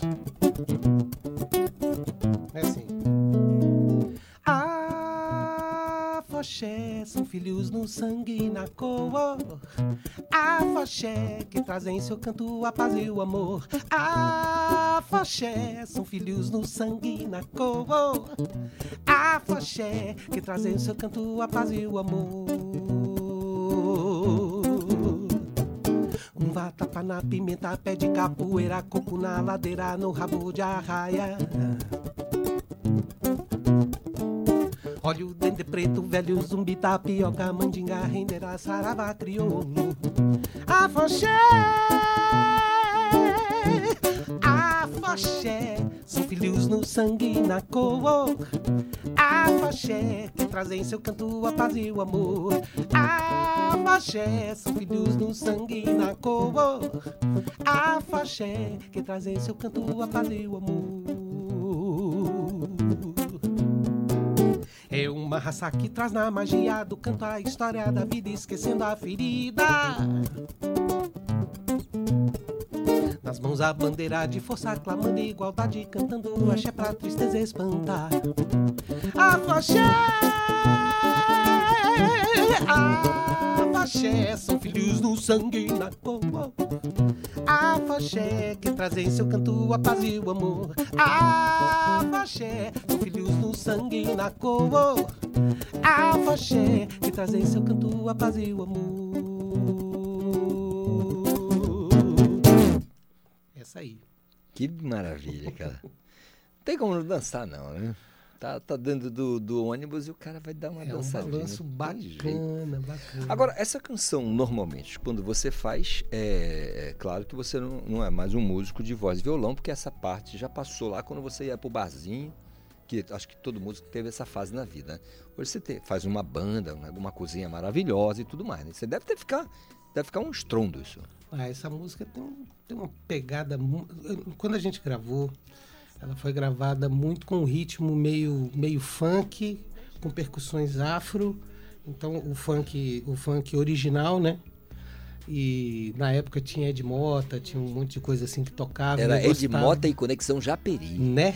Então, aí rolava, rolava uma pegada assim. Tá? Hoje eu quero, eu gostaria de gravar ela mais percussiva, mas sim, eu, eu hoje sou produtor musical também, né? Então as, as noções, depois desse tempo todo a gente vai pegando noções de, de arranjo, influências, né? De vários ritmos, né? E eu sempre priorizei a música brasileira, mesmo estando lá fora, inclusive é, ritmos que aprendi aqui, como carimbó, por exemplo, Uhum. como boi, como outras coisas, que lá eu, lá eu sempre vivi de música, eu tocava na noite lá todos os dias, durante esse tempo todo que estive lá, e eu era o único músico lá que tocava carimbó, por exemplo. Pô, Cara, aí tem uma curiosidade que eu sempre, eu, quando trato com aqui no Conexão, em qualquer outro canto, com artistas de, outro- de outros lugares do Brasil. Por exemplo, tô no Pará, falo de carimbó, todo mundo sabe o que, que é. Se eu Hum. for a Macapá, falo de marabaixo. Se eu tô em Minas Gerais, eu falo de calango? Calango? É, qualquer. qualquer Ah, lá é congada, talvez É? congado, é. Calango não se fala muito, mas o congado se fala É? mais. Creio É, que sim. mais, né? Creio que sim, assim, folcloricamente falando, Isso, né? que eu quero É. de vista folclórico. O congado é mais característico dessa, Entendi. dessa parte. Você sabe que o Skank começou fazendo um calango ali, eles falam, né? Eles conversam Eles disso. chamam de calango. Os meninos dizem que depois da faculdade, que ele foi clinicar, o menino era psicólogo, né? O, o Samuel, Uhum. e aí viu que o negócio estava ruim e falou, gente, vamos voltar com a banda, que esse negócio aqui não tá dando, não. Tem jeito de a gente, de gente re- reencontrar, fazer a banda de novo? Os caras, por quê? Esse, esse- esse negócio desse, desse consultório aqui, tá? O trem garrou. É, o, o- o- eles, fizeram, eles fizeram um lance. Música é uma coisa maravilhosa, né? Porque a gente pode sempre voltar para ela e ela nunca deixa a gente. A gente pode até tentar. Ah. Eu já tentei, confesso. Tentei assim, falar assim, ah, meu Deus, que problema e tal. Porque viver da arte às vezes dói, Uhum. né? Então aí, mas ela não deixa a gente. Música não deixa a gente. Então, isso é interessante. Esse negócio do calango aí ficou na minha cabeça agora, né? É. Porque tem aquele negócio, calango tango no calango da lacraia, Lacraia, né, é? Eu acho que e, e eles eles realmente gravaram stamp, stamp, É, stamp, stamp, exatamente, stamp, é. stamp, stamp, que tem a ver com esse ritmo. Eu, eu acho que é assim. Agora, eh, Breno, você é um artista que eh, flertou com a questão da produção ou, ou você é um artista que vive exclusivamente de, de, de ser artista, de, de, de cantar, de produzir e tudo mais? É, eu vivo disso. É. Eu sou Sua vida é essa. eu sou cantor, sou produtor musical e também na área musical faço publicidade também, sempre fiz jingles publicitários, mas sempre na área da música. E aí tem várias vertentes, né, que a gente vai seguindo, mas sempre nessa parte. A gente vai evoluindo um pouco tecnicamente falando. É, mas a música nunca, nu- nunca deu para largar. Você falou um negócio de voz e violão e de banda e tal. Nunca se deixa o voz e violão quando a gente toca, né? Caetano já fala, como é bom poder tocar um instrumento. Como é que é? Ah, eu, vim, eu assisti João Bosco pela primeira vez, voz e violão, aqui no Teatro da Paz. E uh, quando morava aqui foi quando eu tive essa oportunidade. E, cara, sem comparação, obviamente, porque João Bosco para mim é, é Tá no, no firmamento, né? é, tá lá, tá lá, tá imortalizado vivo, né? Uhum. Então, mas de qualquer maneira, tudo só para dizer, só para ilustrar, de, com uma referência de, de, de, renome, que voz e violão, ele faz trabalho com banda uma coisa maravilhosa, né? Então, o cara pega o violão também, ele é sempre solicitado. Eu, graças a Deus, eu vivi, fiz muito voz e violão na minha vida. Hoje faço em Belo Horizonte, porque assim, eu, minha família é toda de Belo Horizonte. Mas eu nunca fiz um trabalho de, de, de, de formiguinha em Belo Horizonte, vamos dizer assim, de música. E eu hoje toco em bares em Belo Horizonte. E está sendo uma experiência maravilhosa, porque é muito rico musicalmente. E a gente tem possibilidade de tocar um monte de outras coisas e viver aprendendo, né? Então, voz e violão nunca sai. Verdade, cara. É, agora, eu queria que você falasse eh, sucintamente da relação com o estado do Pará. É, você tem uma relação legal com a- não somente a questão dos, dos parceiros, da música, mas da atmosfera que é o Pará, do clima, da comida e tudo mais. É, como é que é a tua relação? Sucintamente, então, eu vou dizer, eu sou apaixonado pelo Pará. Para mim, o Pará é minha, eu posso dizer, eu ia dizer segunda casa, mas eu acho que é minha primeira casa, porque foi onde eu despontei o ponto, um ponto alto da minha carreira musical e eu amo esse lugar. Esse lugar me acolheu profundamente. Eu sou apaixonado por aqui. Aqui eu aprendi a amar de verdade. E eu estou voltando para o Pará, se Deus quiser, estou ajeitando tudo para voltar para cá é, esse ano que vem, né? É, por amor, porque eu me apaixonei por uma por uma paraense e eu estou voltando para cá para a gente ficar junto. Sei que você ia dizer, eu tomei açaí de novo, vou ficar nessa. Você se apaixonou É, porque por o é- ela é mais gostosa do que o açaí. Amor, beijinho pra você.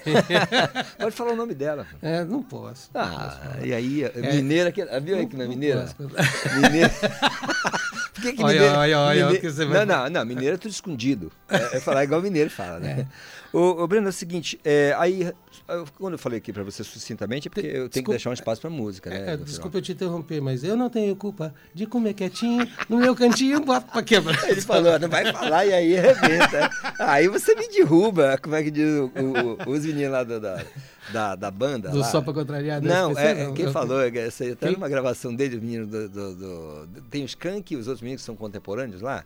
J Quest? J Quest, aí o Fauzinho diz assim, "Ó, aí você me derruba. Cara, antes, em 30 segundos, a história da, da, da, da, da- música pra gente poder, na sequência, executar. A historinha por trás dela. A Foi, foi, foi, ah, um, foi um é. amor? Foi o que que foi? Não, essa música, é, na verdade, a real é que a gente ia gravar uma outra música. Entendi tudo. E a base estava pronta. E aí a gente estava no Rio de Janeiro, no estúdio do Roupa Nova, já com a boca aberta para cantar, e vetaram a música, porque o Juan Luiz Guerra, a gente ia gravar uma música do Juan Luiz Guerra, e ele entrou numa novela da Globo com a música, e vetaram a música com a gente com tudo pronto no Rio para gravar.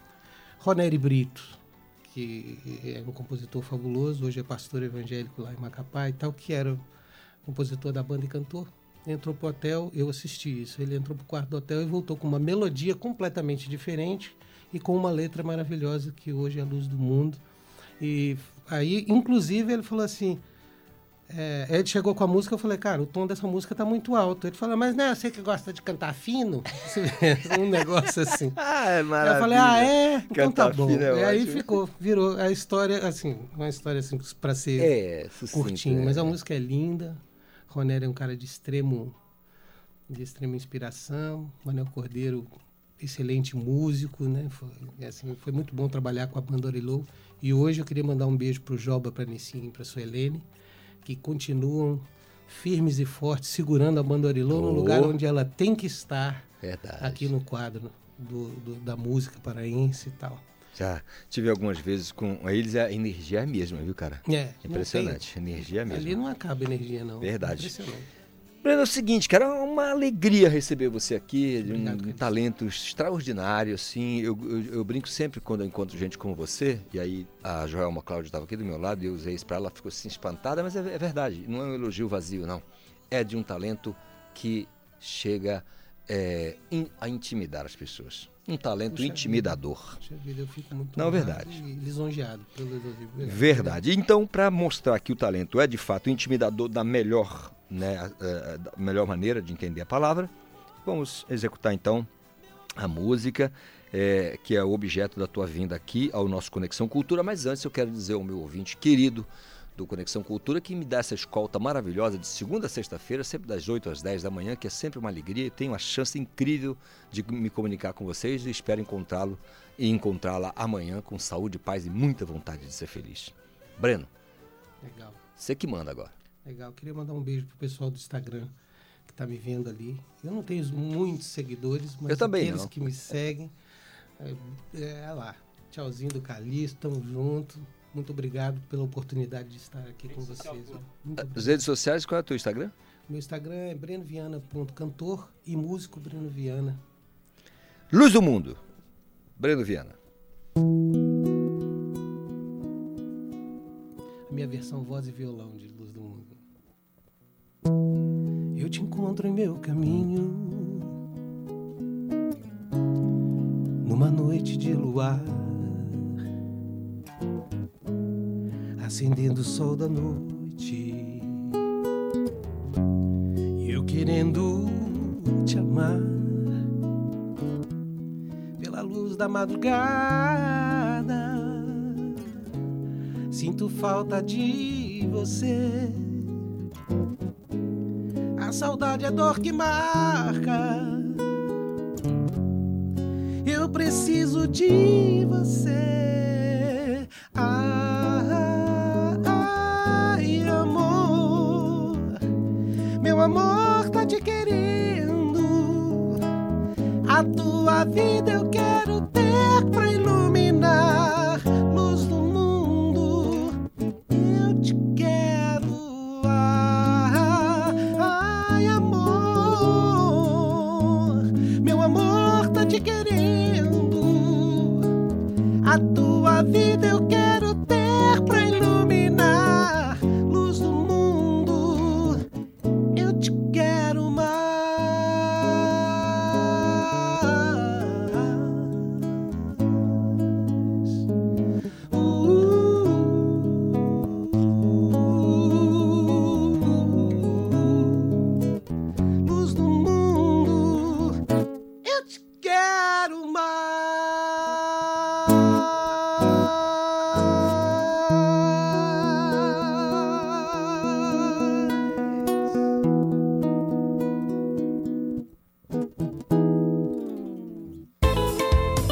Conexão Cultura, uma realização da Central Cultura de Produção.